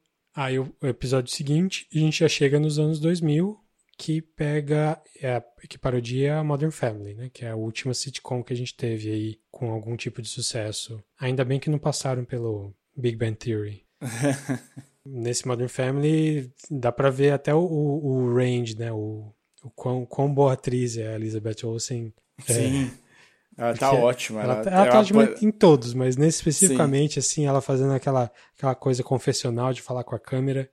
Achei muito. É muito bom. É muito muito, bem bom. feitinho. Inclusive é o thumbnail do, do episódio, é ela falando com a câmera. Sim. E aí a gente vai pro, pro, pro fim da. É, aí no final desse. Aí que tá. Aí eu acho que começa a degringolar, degringolar a série. É, Porque no final desse episódio, a Agatha se revela. Que até então ela era a Agnes, até então ela era uma controlada pela Wanda desde o começo. Tanto que o Visão faz ela acordar no momento que ela tá no carro ali, em- tipo, sem saber pra onde ir, porque ela, ela saiu da área de alcance. É, só que aí no final desse episódio do, do, do Modern Family, é, ela é a culpada de tudo. Ela é a feiticeira, ela é a bruxa, tem a história dela. Então a Sim. revelação do episódio 7 é que é, é, que a Agatha. É que a Agatha, é que a Agnes é a Agatha e que A ela é responsável por tudo que aconteceu ali. E é interessante porque aí tem uma pegadinha, né? Tipo, como é a gente chega nos anos 2000, chega a 2010, por- com Mother Family e tal, é a primeira vez que tem um teaser de verdade das coisas para que vão acontecer no final do episódio. Não tinha, não tinha notado isso. E aí é uma brincadeira justamente com o que a Marvel passou a fazer no cinema, né? Então, tipo, aí dá pra gente ter essa. A gente saber da Agatha, essa piadinha aí que eles fizeram na cena pós-créditos. Pois é, diz- ela disse até que foi ela que mandou o Pietro impostor. E que foi ela que matou, matou o cachorrinho no episódio anterior também. Uhum. É, é- é cretino, né? Essa- esses dois aí é E besteira. aí não você fica em precisava. dúvida, será que ela tá por trás de tudo isso? Então a Wanda tá ali, ela não roubou o corpo do Visão, a- ou ela tava sob domínio da Agnes até da Agatha desde então? Fica tudo sem, a gente não, não sabe. Não tem uma resposta clara. Aí no episódio 8 vai contar um pouco mais a história da, da Agatha, como ela era uma bruxa de, em Salem, né? Que ela foi, ela foi julgada como bruxa, foi morrer, mas foi condenada à morte, mas sobreviveu, matou todo mundo. Uhum. E tudo isso é meio que pra nada, se for ver, né? Ela é uma personagem que vem pra meio que pra ser uma revelação de que, olha, o que aconteceu de verdade, e no final ela não, ela não fez nada. Ela também era uma controlada. Até hoje não tenho certeza se ela ela sentiu a presença da, da Wanda em, em New Jersey e foi lá. E aí ela foi cooptada pela Wanda para virar uma personagem na história dela ou se ela foi, ela estava sabendo desde então, ela estava fingindo que estava sendo controlada. Até hoje não tenho muita certeza. Eu acho, para mim ela é mais essa segunda, né? Quando ela começa, ela é, eu acho que é uma mistura dos dois. Agora que você colocou, eu acho que é uma mistura dos dois. Tem uma parte em que o poder da Wanda é tão forte, mas tão forte que ela entra um pouco nessa no papel que é pedido dessa nose dessa nose neighbor assim mas o, em alguns momentos ela consegue desfazer, especialmente porque ela faz aqueles aquelas runas protetoras dela dentro da casa. Ali ela reganha e aí ela consegue atuar um pouco como uma pessoa livre, mas fora ela briga o tempo todo contra o poder da própria Wanda. Essa é a sensação que eu tive. É, pois é. Eu, eu acho que a série, quando a série começou a responder algumas coisas, eu acho que ela ficou um pouco menos interessante. Eu acho que o, o auge disso é o último episódio, que é o series, series uhum. finale, né? Uhum. Que é o series finale, que é tem tudo que as coisas da Marvel têm que que me incomodam, que é o último ato é sempre a luta de raiozinho no espaço ou no, no céu. Sim. É, então toda a coisa mais não necessariamente psicológica, mas todas as coisas que não precisaram chegar nesse ponto, elas culminam nessa luta obrigatória dos personagens feitos em computação lutando no céu. E tem isso com a Agnes e a. com a Agatha e a, e a Wanda. Uma soltando o rainho rosa e outra soltando o rainho roxo. É, eu acho um saco, sinceramente eu acho um saco. Por outro lado, teve a briga do Visão, porque a gente, a gente descobre que, na verdade, ela não pegou o cadáver do Visão levou para Nova Jersey, como ela mesmo talvez achasse. Eu, ela... eu tinha quase certeza. Todo mundo tinha. Uhum. É, ela, na verdade, ela manifestou o Visão ali. Um outro Visão. Agora, por que, que ela viu o Visão morto naquele momento, eu não sei. É só pelo flashback, assim, só porque ela lembrou do, que o Visão, na verdade, morreu. Não tem a ver com caiu a, a, a caiu a máscara dela ali e ela viu um corpo então não é. O corpo do Visão estava tá, no lugar onde sempre esteve e os caras conseguiram reanimar o Visão e transformar ele no. Tem um nome, Visão Branco, né? Tem um nome específico dele. Acho que sim.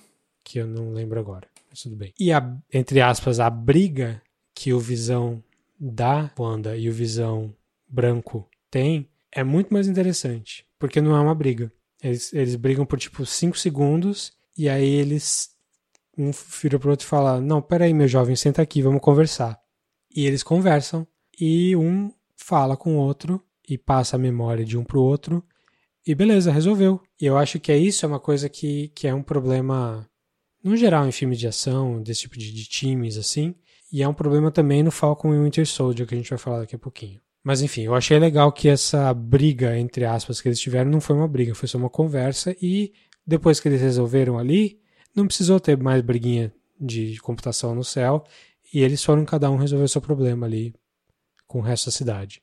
Aí tem a grande cagada da série para mim, que é a revelação do Pietro, que na verdade o Pietro era só um Zé Mané da cidade. Sim, é. É chamado Ralph Boner, só para fazer uma piada de Boner, que ele mesmo faz com ele. Uhum. Então não tem por que ter sido o cara do X-Men, foi só uma piadinha que abriu as, as portas para a gente especular, especular, por isso que eu não gosto de especular, porque é o que a gente vai fazer daqui a pouco com o Winter Soldier, mas é, se você tenta adivinhar o que vai acontecer no final, se você acerta, você acha que o filme foi fraco, e se você erra, você fica puto, porque talvez o que você pensou fosse melhor. Sim. Então a gente, ficou, é, a gente ficou especulando com o Pietro, ah, vamos juntar, vamos juntar o X-Men, e vão nada. É, foi totalmente coincidência, foi só um easter egg de colocar um ator, aquele mesmo ator ali, e fica parecendo que foi uma, uma oportunidade perdida da Marvel. Eu acho que esse foi o grande erro da série inteira, assim, esse, esse pedacinho ali, talvez melhor não colocar esse cara desde o começo, se Sim. a ideia é fechar desse jeito. Sim. É muito engraçado porque aí eu vou falar aqui uma coisa que, vai, que é um link estranho, mas no, tem uma sequência que é onde aparece o Visão Branco que chama Vision Quest nos quadrinhos. Hum. E, o, e é desenhado, é desenhado, talvez está escrito pelo John Byrne. Sim. E acho que é desenhado e escrito pelo Bernie. E é exatamente isso. O Visão é desmontado inteiro, refeito. Acho que tem coisa a ver com Wonder Man, com o Tocha original. Então era uma treta tal. E ele é refeito do zero. Aí os Vingadores colocam pela primeira vez, tal, acho que a, a Tigra, o Magnum e tal, e a, chamam o agente americano para fazer Eita. parte dos Vingadores.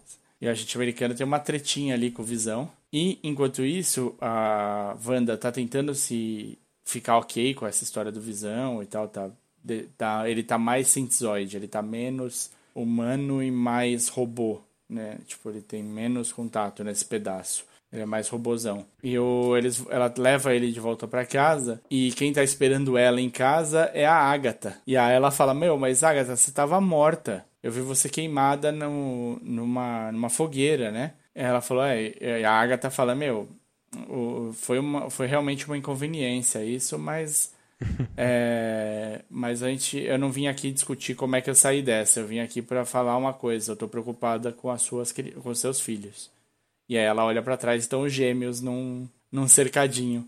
Então, tipo, amarra 30 coisas essa Vision Quest aí do, do John Byrne. Muito bom. É esse que, que tem os bebês no.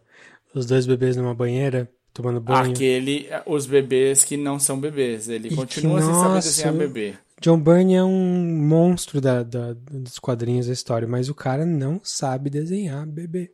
Ele desenhou Sim. dois, sei lá, é um, dois monstrinhos ali que parecem adultos, parecem. Adultos com corpo de criança. e, e, eles no, no cercadinho também, eles estão igualzinhos, só que com uma roupinha azul. É uma cara de, eles... uma cabeça de adulto, um corpo de braço de adulto, só que pequenininho, assim. Isso. É terrível, terrível. Mal desenho, desenho ruim. Mal desenho. Tô falando Exatamente. sem saber desenhar porra nenhuma. Mas então, se vocês têm interesse em ver o, da onde saiu várias dessas coisas aí que estão no, no WandaVision.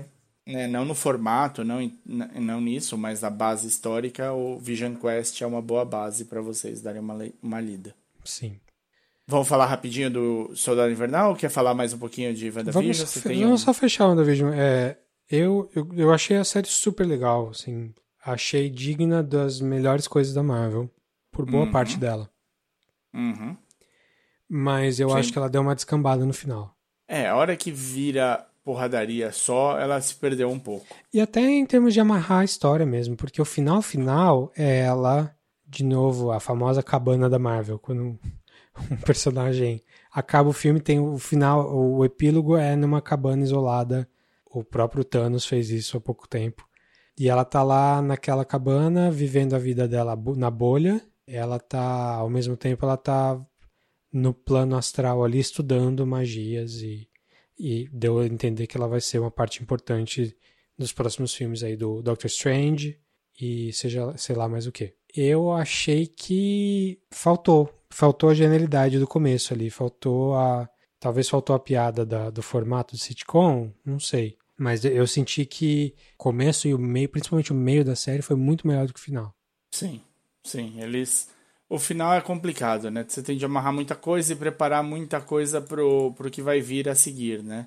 Então é justamente isso que você falou, é uma coisa assim. Ela vai ser importante pro filme do Doutor Estranho. Então, como é que a gente tem de deixar a Wanda para ela chegar nesse ponto?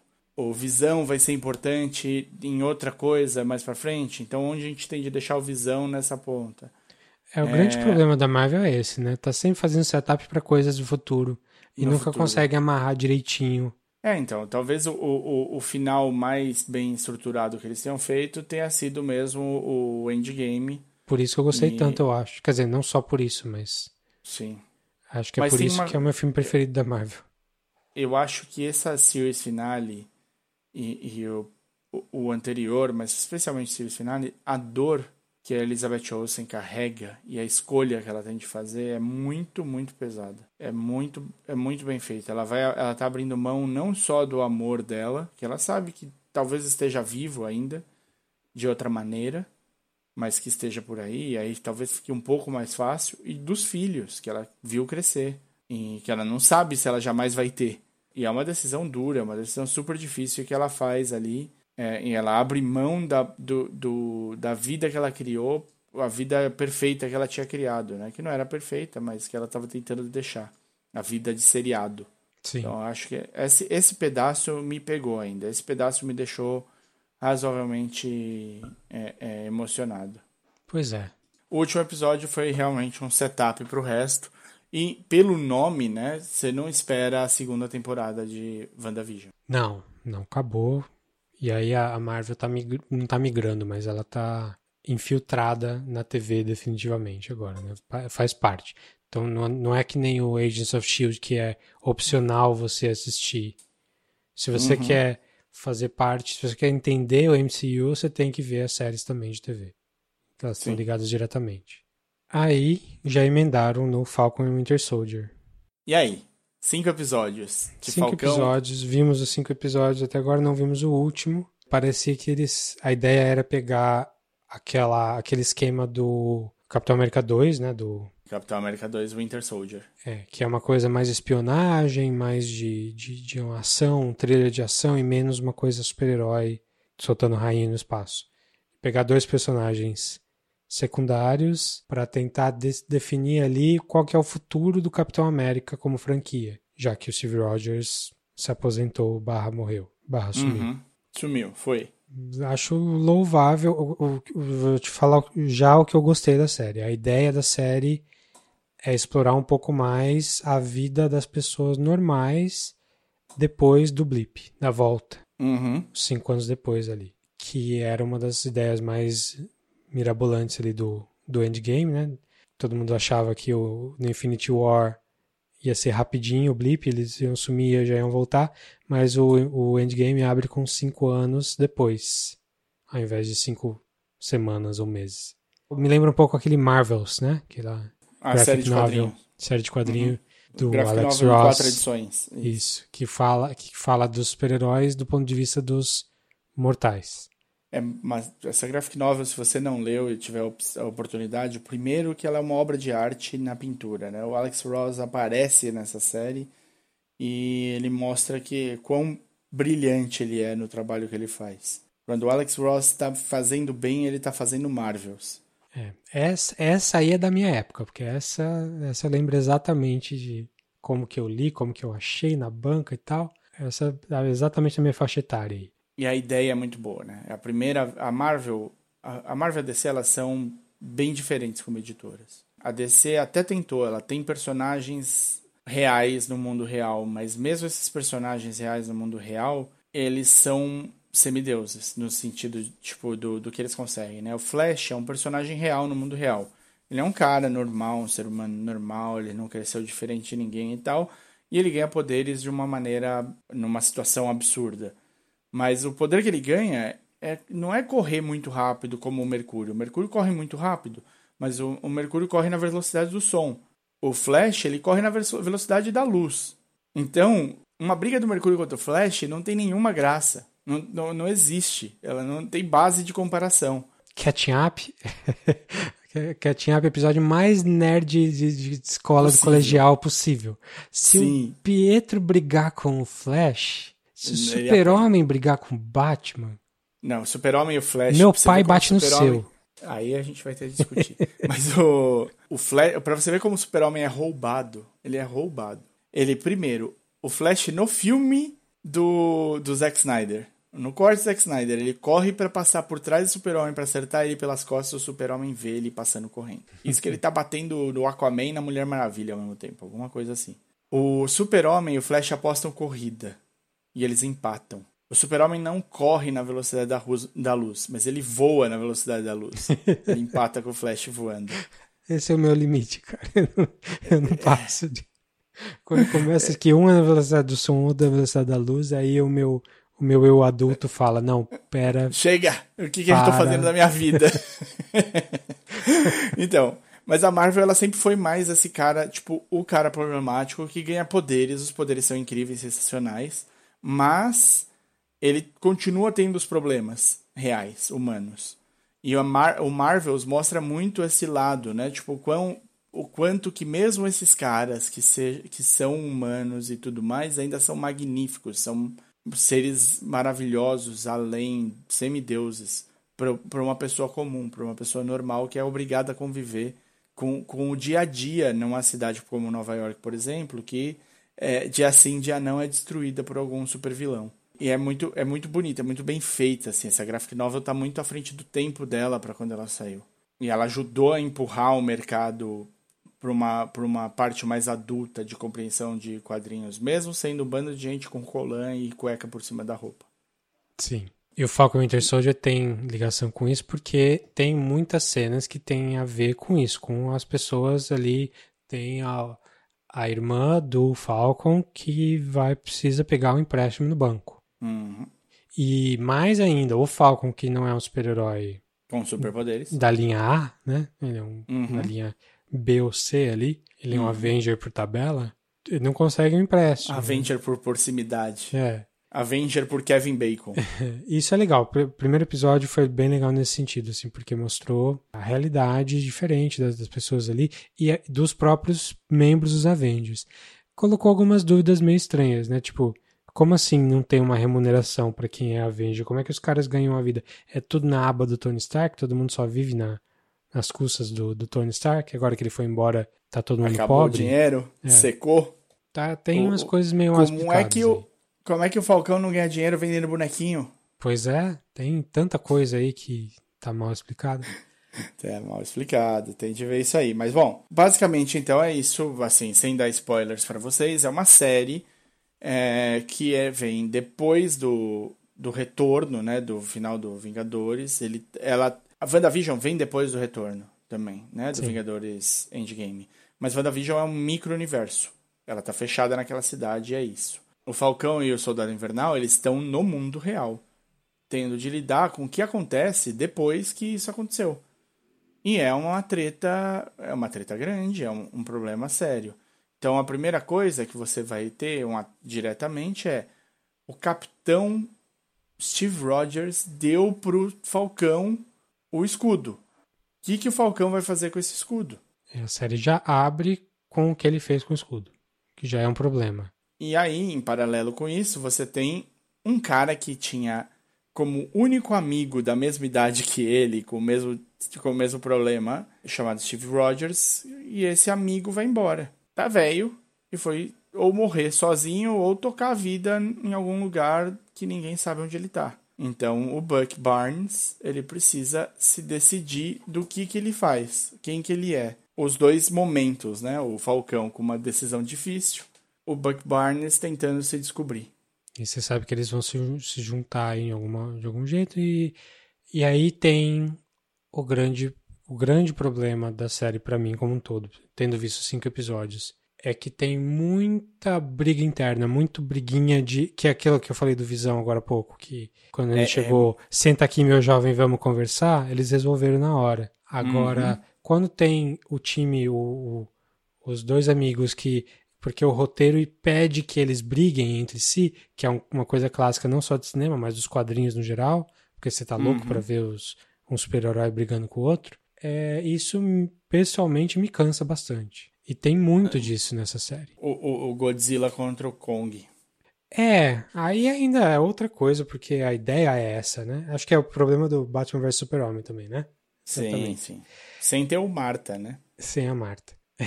Infelizmente, a mãe, a mãe deles tem nomes diferentes. É, é no Godzilla vs Kong podiam falar Motra, né? Motra! Nossa senhora! E com isso acabamos esse episódio aqui, né? Oh... A minha mãe também Desculpa, é Motra. pessoal. A minha mãe também é Motra. Ai, cacete. Então, o que me incomodou em quase todos os episódios do Winter Soldier foi, do, do Falcon Winter Soldier foi isso. Que tem muita briguinha interna, de, do Falcon com o Winter Soldier, do, dos dois com o novo Capitão América. Mas tem muita briguinha de herói. É. Eu entendo. Muita briguinha, muita briguinha, de mal entendido. Isso, que tudo. Eu... Se a pessoa falasse uma frase completa, estaria tudo resolvido. Sim. Mas não, elas precisam ser. É, elas precisam falar para dentro e, e, e, não, não querer falar tudo porque tudo é segredo. Resolve e tudo aí, na porrada. porrada. É, então, no Bom, geral, eu, acho, eu achei essa série que tem uma ideia interessante. Ah, vamos contar o, o que está acontecendo com a galera B, C e Mortais. Mas uhum. eu acho que o roteiro não chegou lá. Eu acho que tem. Uhum. pelo menos até agora, esse último episódio que a gente viu, o quinto, pra mim foi o que eu mais gostei. Porque não teve briguinha assim. Também não teve muita coisa muito boa, mas pelo menos não teve isso já. E teve algumas piadas boas ali, eu já gostei mais. Hum. Então vamos ver se o último con- continua nessa, nesse trend aí. Perfeito. Então é isso. É o, o que aconteceu com o mundo depois do, do endgame. As repercussões de metade da população voltando para a Terra do nada. Uma Terra que viveu cinco anos sem essa gente. E as repercussões para os heróis, né? O que, que eles estão fazendo, o, que, que, o que, que a gente pode esperar. O Homem de Ferro morreu, o Capitão sumiu. Então, o que, que agora a gente tem no, no- com os principais heróis da Terra? Parfait? E toda a história do. não só das pessoas comuns assim, mas da, das organizações terroristas que aparecem por trás disso, nova ordem, é, gente lutando por injustiça e fazendo coisas questionáveis. Poxa, a ideia é super legal. A execução não foi. Não tá sendo, pelo menos. Você não tá, não tá muito feliz, né? Poxa, sempre que aparece aquela galera lá, eu, eu- tá, vai logo, vai. Tanto que nesse episódio quinto eu gostei, teve dois minutos deles. Sim. E foi a pior parte do episódio. Mas o. E aí, em paralelo, você vai ter também aí, que aparece, né, inclusive no pôster do da série, então não, não é um spoiler direto. Você tem o Daniel Bru fazendo o Zimo, Sim. um personagem que a gente já viu nos filmes do Capitão. E a Agente 13, né? Que é feita pela Emily Emily Revenge. Emily Van der Vaart, sei lá, eu, Emily Van qualquer coisa. Emily Van Camp. É a Sharon Carter, a neta da Agent Carter. Os dois estão, assim, eu adoro o Daniel Bru. Eu adoro, eu sempre gostei dele. Quando ele apareceu, quando falaram que ele ia fazer o Zimo, eu falei, caralho, vai ficar foda pra porra. E aí foi uma porcaria. Então, ele na série me dá um, uma alegria de poder vê-lo. Daniel Bru, pra quem não sabe, fez é, Adeus Lenin, fez um monte de filme legal, famoso. Ele é conhecido por ter feito vários papéis de nazista, se eu não me engano. É, E- Glorious Bastards, porque afinal ele é alemão, mas alemão. ele não é alemão. Ele não é, cara. Ele é filho de brasileira, brasileiro E espanhol. é, E com nasceu na uma Espanha. catalã. É um brasileiro com uma catalã, nasceu na Espanha e eles mudaram pequeno, com ele pequeno pra colônia. Então ele fala inglês, alemão, catalão, espanhol e português. Então a gente pode até falar o nosso Daniel Bru, porque ele é um pouco nosso. Te falar que ele foi uma das razões porque o Daniel chama Daniel. Não porque eu É amo, não porque eu adoro ele como ator, eu gosto dele como ator, mas porque eu descobri que sabia que Daniel é um nome comum. línguas. É, exatamente, funciona bem em alemão, porque tem um cara lá. Funciona bem em outras línguas. Lembrei dele quando dei o nome de Daniel pro meu filho. Enfim, o Zimo e- tá. Eu acho ele legal. É. Eu acho que eu, eu gosto dele quando ele aparece. Não, não tô, eu acho que estão avançando ele aos poucos. Pra você que não viu ainda, o que eu posso falar? Se você gosta de ação, briguinha, tem bastante. Você não vai sair triste. Se você gosta de cenas emblemáticas, fortes, vai ter pelo menos uma. Eu te garanto que você vai, você vai ficar gravado aí pro contínuo do, do MCU inteiro. A gente pode até esquecer dessa série inteira, mas essa cena ela vai estar vai ser sempre lembrada. Se você gosta de lore da Marvel, coisas que estão na Marvel, nos quadrinhos, acontecendo na, no Marvel Cinematic, na medida do, do possível, né? Da medida do que... o que acontece muitas vezes é que a tradução direta do quadrinho para TV ou para o cinema não dá. Então você adapta o melhor possível que tem. E aí, se você gosta dessas coisas, tem bastante coisa. E se você gosta de, dos dois personagens, né? O Falcão e o Soldado Invernal. Para as meninas, eu tenho certeza que, tipo, o Sebastian Stan não faz mal a ninguém, assim, né? O cara é bonitão, ele tá aí sendo bem quisto desde Gossip Girl, então... Tem muita gente falando mal dele como, como ator, assim, mas eu gosto, eu acho. eh, Como, como Bucky, eu acho ok. Ele fazendo o papel de como é que- Manchurian Candidate, assim, de programado pra matar, não me incomoda, não. Eu só acho que tá faltando o roteiro mesmo. Faltando, tá, o que, que você vai fazer com isso? Sim. Tipo, tem toda a questão dele pedir perdão pras pessoas que ele matou e tal. Isso podia ser um filme inteiro só disso, assim. Só que não, disso, não tem a claro. ver com a Marvel. Só de um, de um assassino que reformado e tá tentando melhorar. Isso aparece em meio episódio, assim, e meio mal meio mal feito, assim, meio mal explorado. Mesma coisa da história do Falcon mesmo. Ah, ele tem todos os problemas dele, tem questão racial e tal. Dava outro filme. Também acho que tá pouco explorado no, na série. E aí fica tudo meio mal explorado, eu achei. Até agora. Como é que você acha que vai acabar? Quer falar disso? Vamos, vamos entrar agora rapidinho no, nessa parte de spoilers. A gente falou da série no geral, sem citar nomes nenhum. E aí, pra gente poder falar como a gente acha que vai acabar, vai precisar falar um pouquinho de spoiler, né? Porque o, o meu final e o final da vida dependem do, do que aconteceu na, na série até agora. Vamos então, roda a musiquinha de novo, Dave. De novo.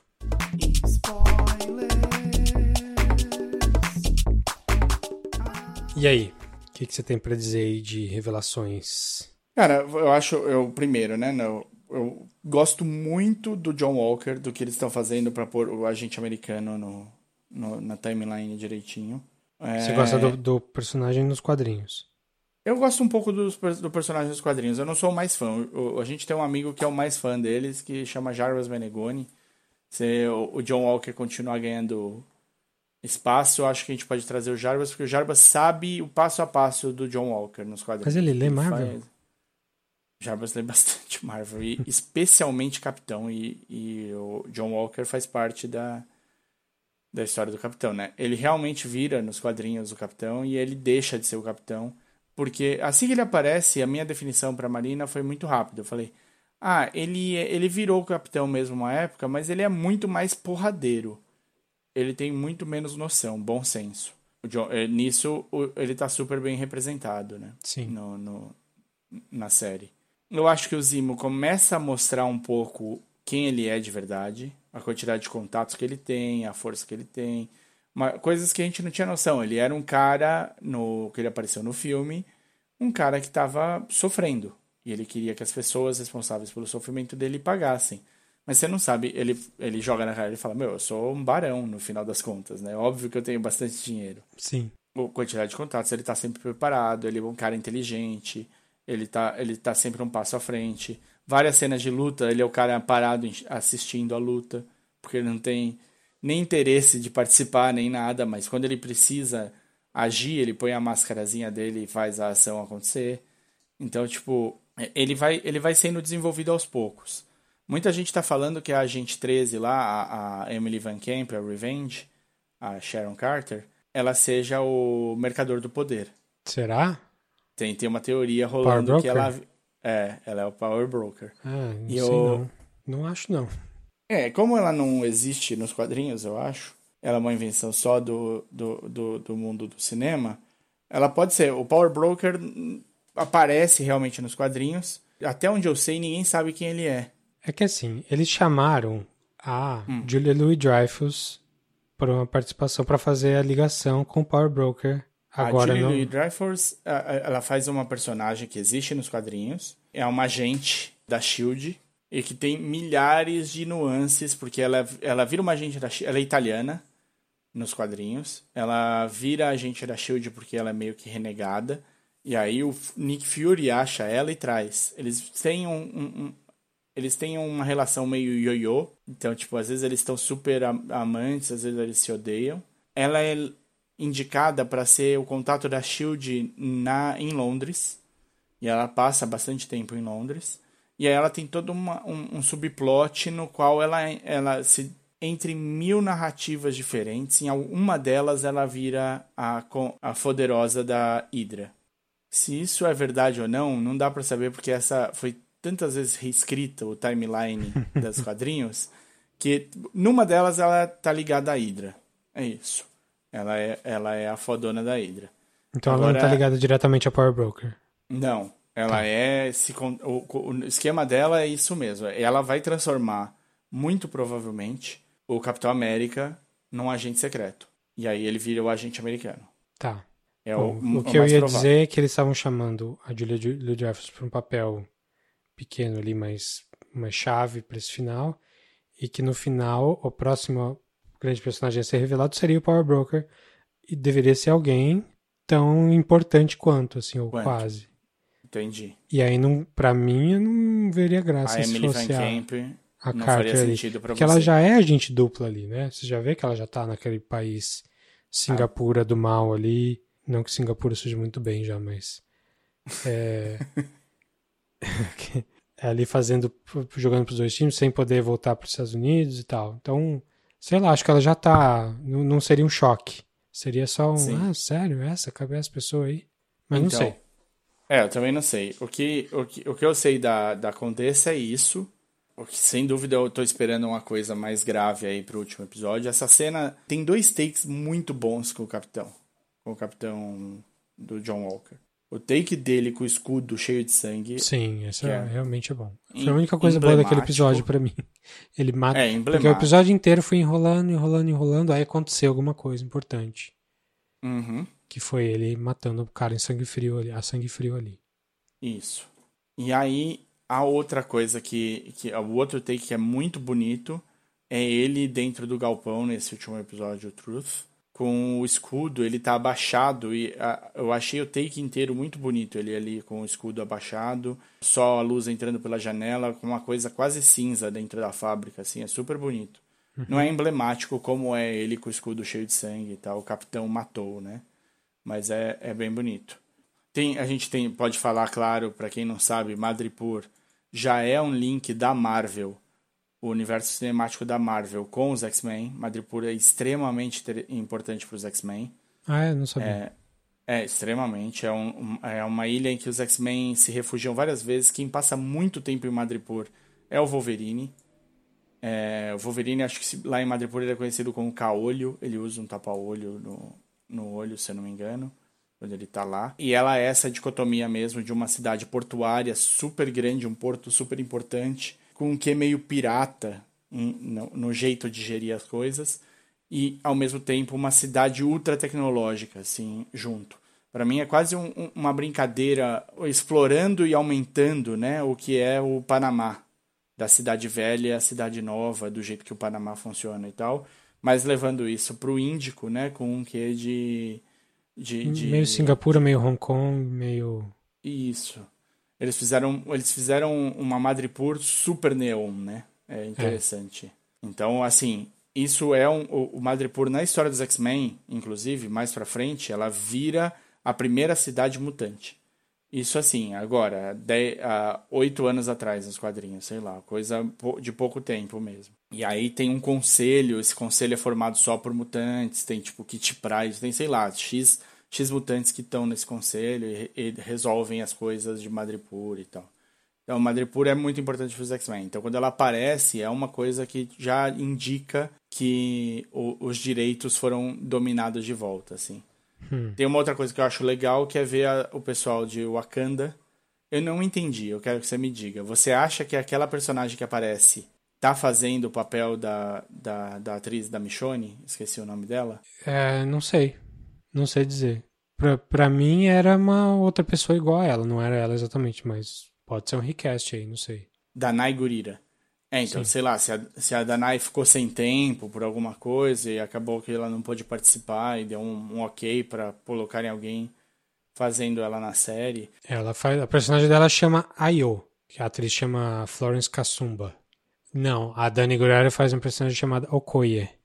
Okoye, sim, não, nada a ver. Ufa, ainda bem. A Florence Kasumba tá, ela faz a Ayo no, no Black Panther também. No Black Panther, então perfeito. Ela é um personagem que tá no Black Panther, não é um recast, tô mais tranquilo, que bom. E eu gosto muito que elas dão um pau Sim. nos três na, naquela cena. Eu É acho até um pouco demais, assim. Ai, nossa, foi tão fácil. É, e aquela, aquela luta me deu raiva. Por quê? Assim, eu me senti. É, para mim, é, o, certo ali é o Zemo.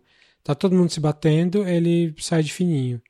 Sim. É, é isso, é, para mim isso é muito emblemático. Tipo, os caras estão ali tretando por uma coisa que não precisavam estar tretando. E o que é importante tá indo embora, tipo, só virando as costas e indo embora. Falou, falou. Eu, tenho, eu tô, indo, tô indo embora, valeu. Mas eu achei legal que eles abriram aquele banheiro lá e falaram, puta, o cara deu uma de El Chapo aqui. Porque ele realmente saiu pelo buraco no banheiro ali, né? Sim. atrás da banheira. É, Gostei da é- ligação é com o mundo real ali. Não, eu, eu, eu, eu gosto só porque, tipo, isso mexe muito com o John Walker. Que ele fala, Sim. meu, elas não eram nem super poderosas. Elas nem eram, nem tinham poder, nem nada. Então, É, tipo, teve essa apanhei- função ali, pra deixar ele com colocar ele no lugar dele, deixar ele com mais raiva no final das contas. Uhum. Mas eu ainda não tô achando, enfim. Já Não foi, não foi compre-. O que que no, no quinto episódio fez você gostar? Que não teve nada que eu não gostei. Boa. O momento que eu, que eu falei, nossa, eu tô gostando desse episódio, foi aquela piadinha besta que ele tava consertando o barco lá, que tava, uma bomba tava vazando, e chega o Winter Soldier lá, o Bucky, e pega uma ferramenta e aperta. E tá todo mundo esperando ele usar o braço dele. E o Falcon fala, você não- você- tipo, ele não fala, ele só olha. Não, ele, ele fala, né? Por que, que você não usou o Ele braço? fala, ele fala. É, exato. Aí ele fala, putz, às vezes eu nem lembro. É que eu sou destro. É perfeito, tipo, é perfeito, é perfeito.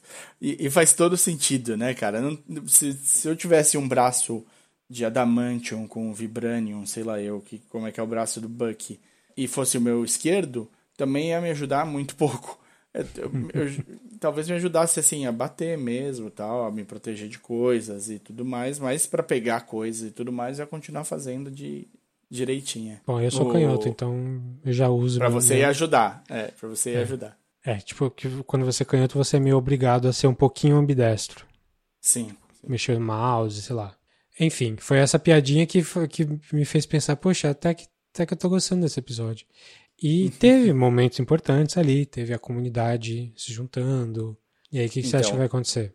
Eu, assim, pra começar, eu sou completamente time apátrida, tá? Eu sou, inclusive, eu gosto muito do nome em português mais do que em inglês. One Words, One People. É, eu acho que uma hora vai chegar um momento em que a gente vai entender isso. Assim, me- do mesmo jeito que a gente já devia ter percebido que o capitalismo não é a, a melhor coisa que a gente podia ter criado como, como sociedade inteira, já que, tipo, é, se a gente não tem o capitalismo, a gente não teria por que sair para trabalhar e poderia ficar todo mundo em casa, controlado a pandemia antes e tudo tá mais certo.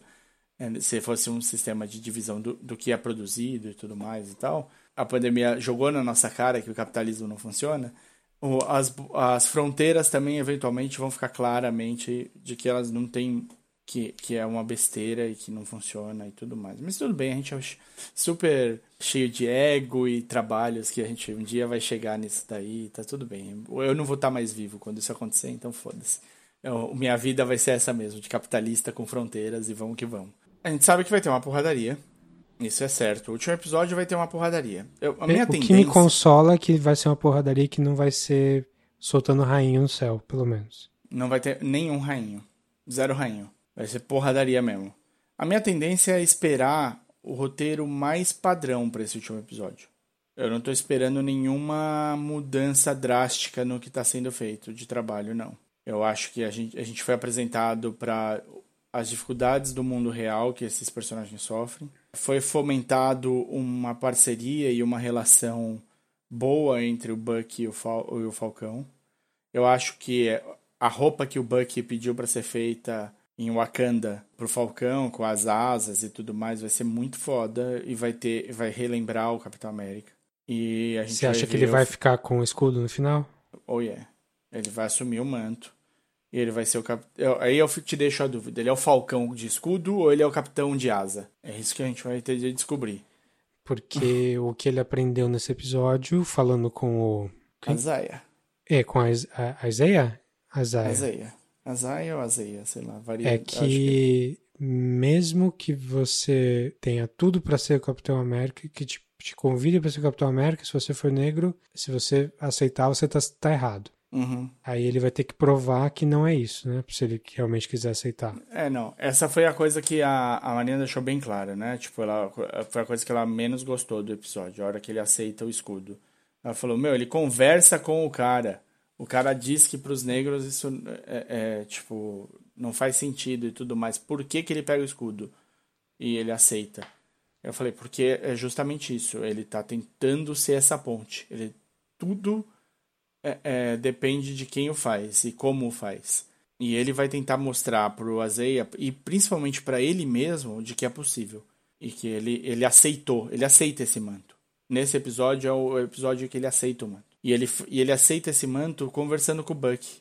Ele fala pro Buck que o Buck precisa fazer o trabalho. E não adianta ele ir lá e pedir desculpa ou não sei o que lá tal. Ele tem de fazer o trabalho, porque pessoas que ele fudeu talvez precisem do closure que ele pode, só ele pode dar.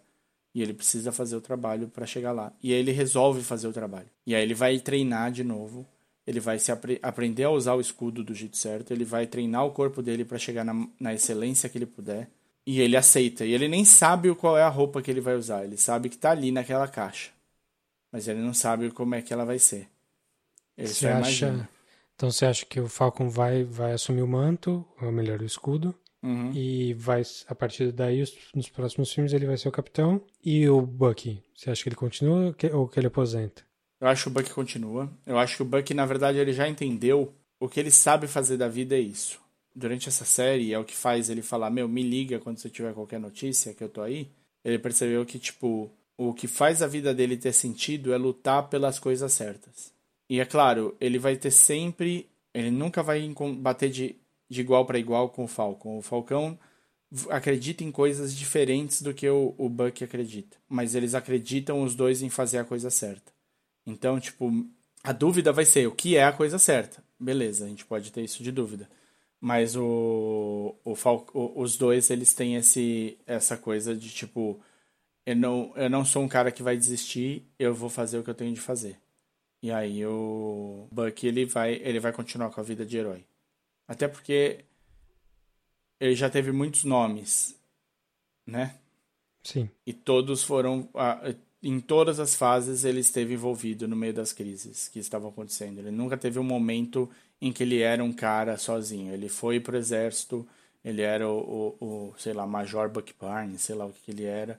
E aí ele virou o, o sidekick do, do capitão, e como Buck só. Aí ele virou o soldado invernal trabalhando para Hydra, ele virou o lobo branco dentro de Wakanda e agora ele tende a, ele entendeu qual que é a linha que conduz todos esses todas essas alcunhas, mas ele vai precisar ele já aceitou que ele vai estar sempre no meio da, da treta. É um ponto interessante, eu não acredito, assim, se você falar pra mim, ah, vai ter segunda temporada, eu acredito que eles faz, façam uma segunda temporada com os dois. Não são atores tão caros quanto os outros. Você acha que eles vão pro filme, pros filmes depois? Vão. Mais provável, vão. né? Sim, sim, sem dúvida. Mas se precisar fazer um- uma segunda temporada para daqui dois anos, um esquema meio inglês, assim, pula dois anos aí faz uma segunda temporada, eu acho que eles fariam. Eu acho que os dois aceitam voltar para esses papéis para fazer. E eu gosto, eu gosto muito do lado humano dos dois. Eu gosto muito de mostrar essa Marvel que a gente não vê nos filmes. É, eles fazem piada. Bom, piada todo mundo faz, mas. É, Realmente então, eles o único- menos poderosos. O único enxerto de, de gente mais humana que a gente tem foi o, aquele período de cinco anos do, do Blip. Quando você vê o Steve Rogers indo fazer as reuniões, quando você vê a viúva comendo sanduíche Sim. e fazendo. Então, essas coisas. Esse pedacinho é humano. E se bem feito, não foi. Não foi bem feito. Mas se bem feito, uma série do Falcão com o Winter Soldier numa segunda temporada pode chegar no nível de excelência do Capitão América Winter Soldier. Fazer uma Sim. coisa de, É o que eles de aspiram, né? espionagem. É, fazer uma coisa de espionagem, uma coisa séria e uma coisa que onde a ação acontece, ela tem motivo para acontecer. Que é, eu sei que é onde o teu grande, o teu grande pepino rola, É, né? Que sim. você herói batendo herói só porque eles não sabem conversar é foda. Como é que você acha que vai acabar? É, então, não, eu, eu tô te perguntando porque acho que você tem mais opiniões do que eu sobre isso. É, então, o grande vilão vai, vai ser o tal do Power Broker, provavelmente. É, Eu o acho John que não. Walker sai redimido ou ainda não? Não. Eu acho que não. Eu, eu acho assim, se eles quiserem fazer um fim de, de temporada foda pra caramba, eles matam o John Walker e ele se redime. Ele É. se sacrifica pra salvar alguém. Pra salvar a América. O... Que é o único jeito de redenção pra onde ele chegou. É, se eles não quiserem, se eles quiserem manter a coisa, ele caga. Ele vai fazer uma merda maior. Ele não tá no right mindset pra ser o cara que vai fazer o ato o ato de mártir, né? De se matar por- pela causa, de se matar pelo país e tal. Ele tá no ele tá com a cabeça zoada, ele tá achando que ele foi fudido pelo país, ele tá achando que ele foi é, fudido pela, pelos dois, pelo Bucky e pelo Falcão, E ele tá achando que ele foi fudido pelo, pela mina, especialmente pela mina. Então a. Ele vai. Se ele aparecer, eu acho que durante a treta, a maior possibilidade dele é ele fazendo merda do que ele fazendo um ato como um mártir ali. E aí, o, e aí a gente prepara um agente americano bem diferente para quando começar, quando ele começar a aparecer. Um cara muito mais suscetível a aceitar ofertas que não seriam tão interessantes. E aí o Power Broker pode ser o cara a esticar essa mão para ele. E os apátridas? Acho que eles saem por cima ou por baixo? Então, eu acho que assim, eu gosto muito da ideia dos apátridas, eu entendo, tipo, completamente o que eles estão vi vivendo ali. Não, não que eu tenha vivido, mas eu consigo ter empatia. De ter, tipo, passado cinco anos vivendo uma realidade em que o mundo era um lugar melhor, em que as pessoas se importavam mais e que tinha, as fronteiras tinham diminuído porque é, você tinha metade da população, então para reerguer, para fazer as coisas voltarem a funcionar e tudo mais, era necessário um esforço conjunto de todo mundo, todo mundo sofreu por igual. Eu tô, eu tô falando sofreu por igual, mas eu tenho certeza que deve ter várias histórias que podem ser contadas, do tipo, a cidade em que não se perdeu ninguém. Leftovers, né? É, total. E a cidade em que sobrou só uma pessoa, sei lá. E aí eu, a gente vai ter essas histórias, quem sabe se se o Damon Lindelof assumir a Marvel um dia. E aí, eu, eu acho que os apátridas vão ser meio que a parte bélica dos apátridas vão ser terminados nesse último episódio. Eu não sei se de uma maneira definitiva, no sentido de tipo, matou todos e foi ao cinema, se vai ser uma coisa mais tipo o estilo do Falcão, sabe? Tipo, galera, vamos conversar. Eu acho que eu, eu entendo o que você está passando. Existem outras saídas. Vamos montar aqui uma frente ou prende todo mundo, não sei. Mas eu acho que o caso dos apátridas não tem futuro dentro do Cinematic Universe da Marvel. Eu acho que vai ficar por aí mesmo. E o que você vai ter é a solução. O, o que vai ser importante para a fase 4 vai ser a solução a partir daí. Então, tipo, o aspecto do o impacto do capitão ter matado alguém, o impacto de outra pessoa aparecer usando o escudo, o impacto do Power Broker e se ele vai ser útil ou não para a partir de agora na Marvel. Quem é, é o, o que a Condessa vai realmente fazer? Se ela já está servindo a Hydra ou se ela está num esquema. Isso, essas são as dúvidas que vão gerar. Eu acho que para o Falcão e para o Inter Soldier, o que ficou decidido para a vida deles foi nesse quinto episódio. Eles já sabem quem eles são e eles já sabem o que eles vão fazer. A gente só vai ver o próximo, o próximo passo disso nessa próxima coisa. E aí vai ser muito legal se por acaso realmente o Sam Wilson assumiu o manto, o escudo do capitão e o nome do capitão, a gente ter logo depois do, de sexta-feira o anúncio de um próximo filme do Capitão América. É, seria legal. Quer dizer, eu não tenho muita opinião formada tudo isso aí. Eu acho que o que vier é lucro porque não, não tenho tanta expectativa, não. Mas quero ver como é que eles vão juntar esses quatro ou cinco lados aí. Né? Os Apátridas, o Falcon Winter Soldier, a Condessa e o John Walker. E o Power Broker. Como é que eles vão fazer tudo isso em um episódio de uma hora aí? Vai ser, vai ser, vai ser puxado. Essa briga. E sabendo que vai ter uma porradaria grande, né? É, vamos ver se eles vão separar em times ou se eles vão botar todo mundo no mesmo lugar.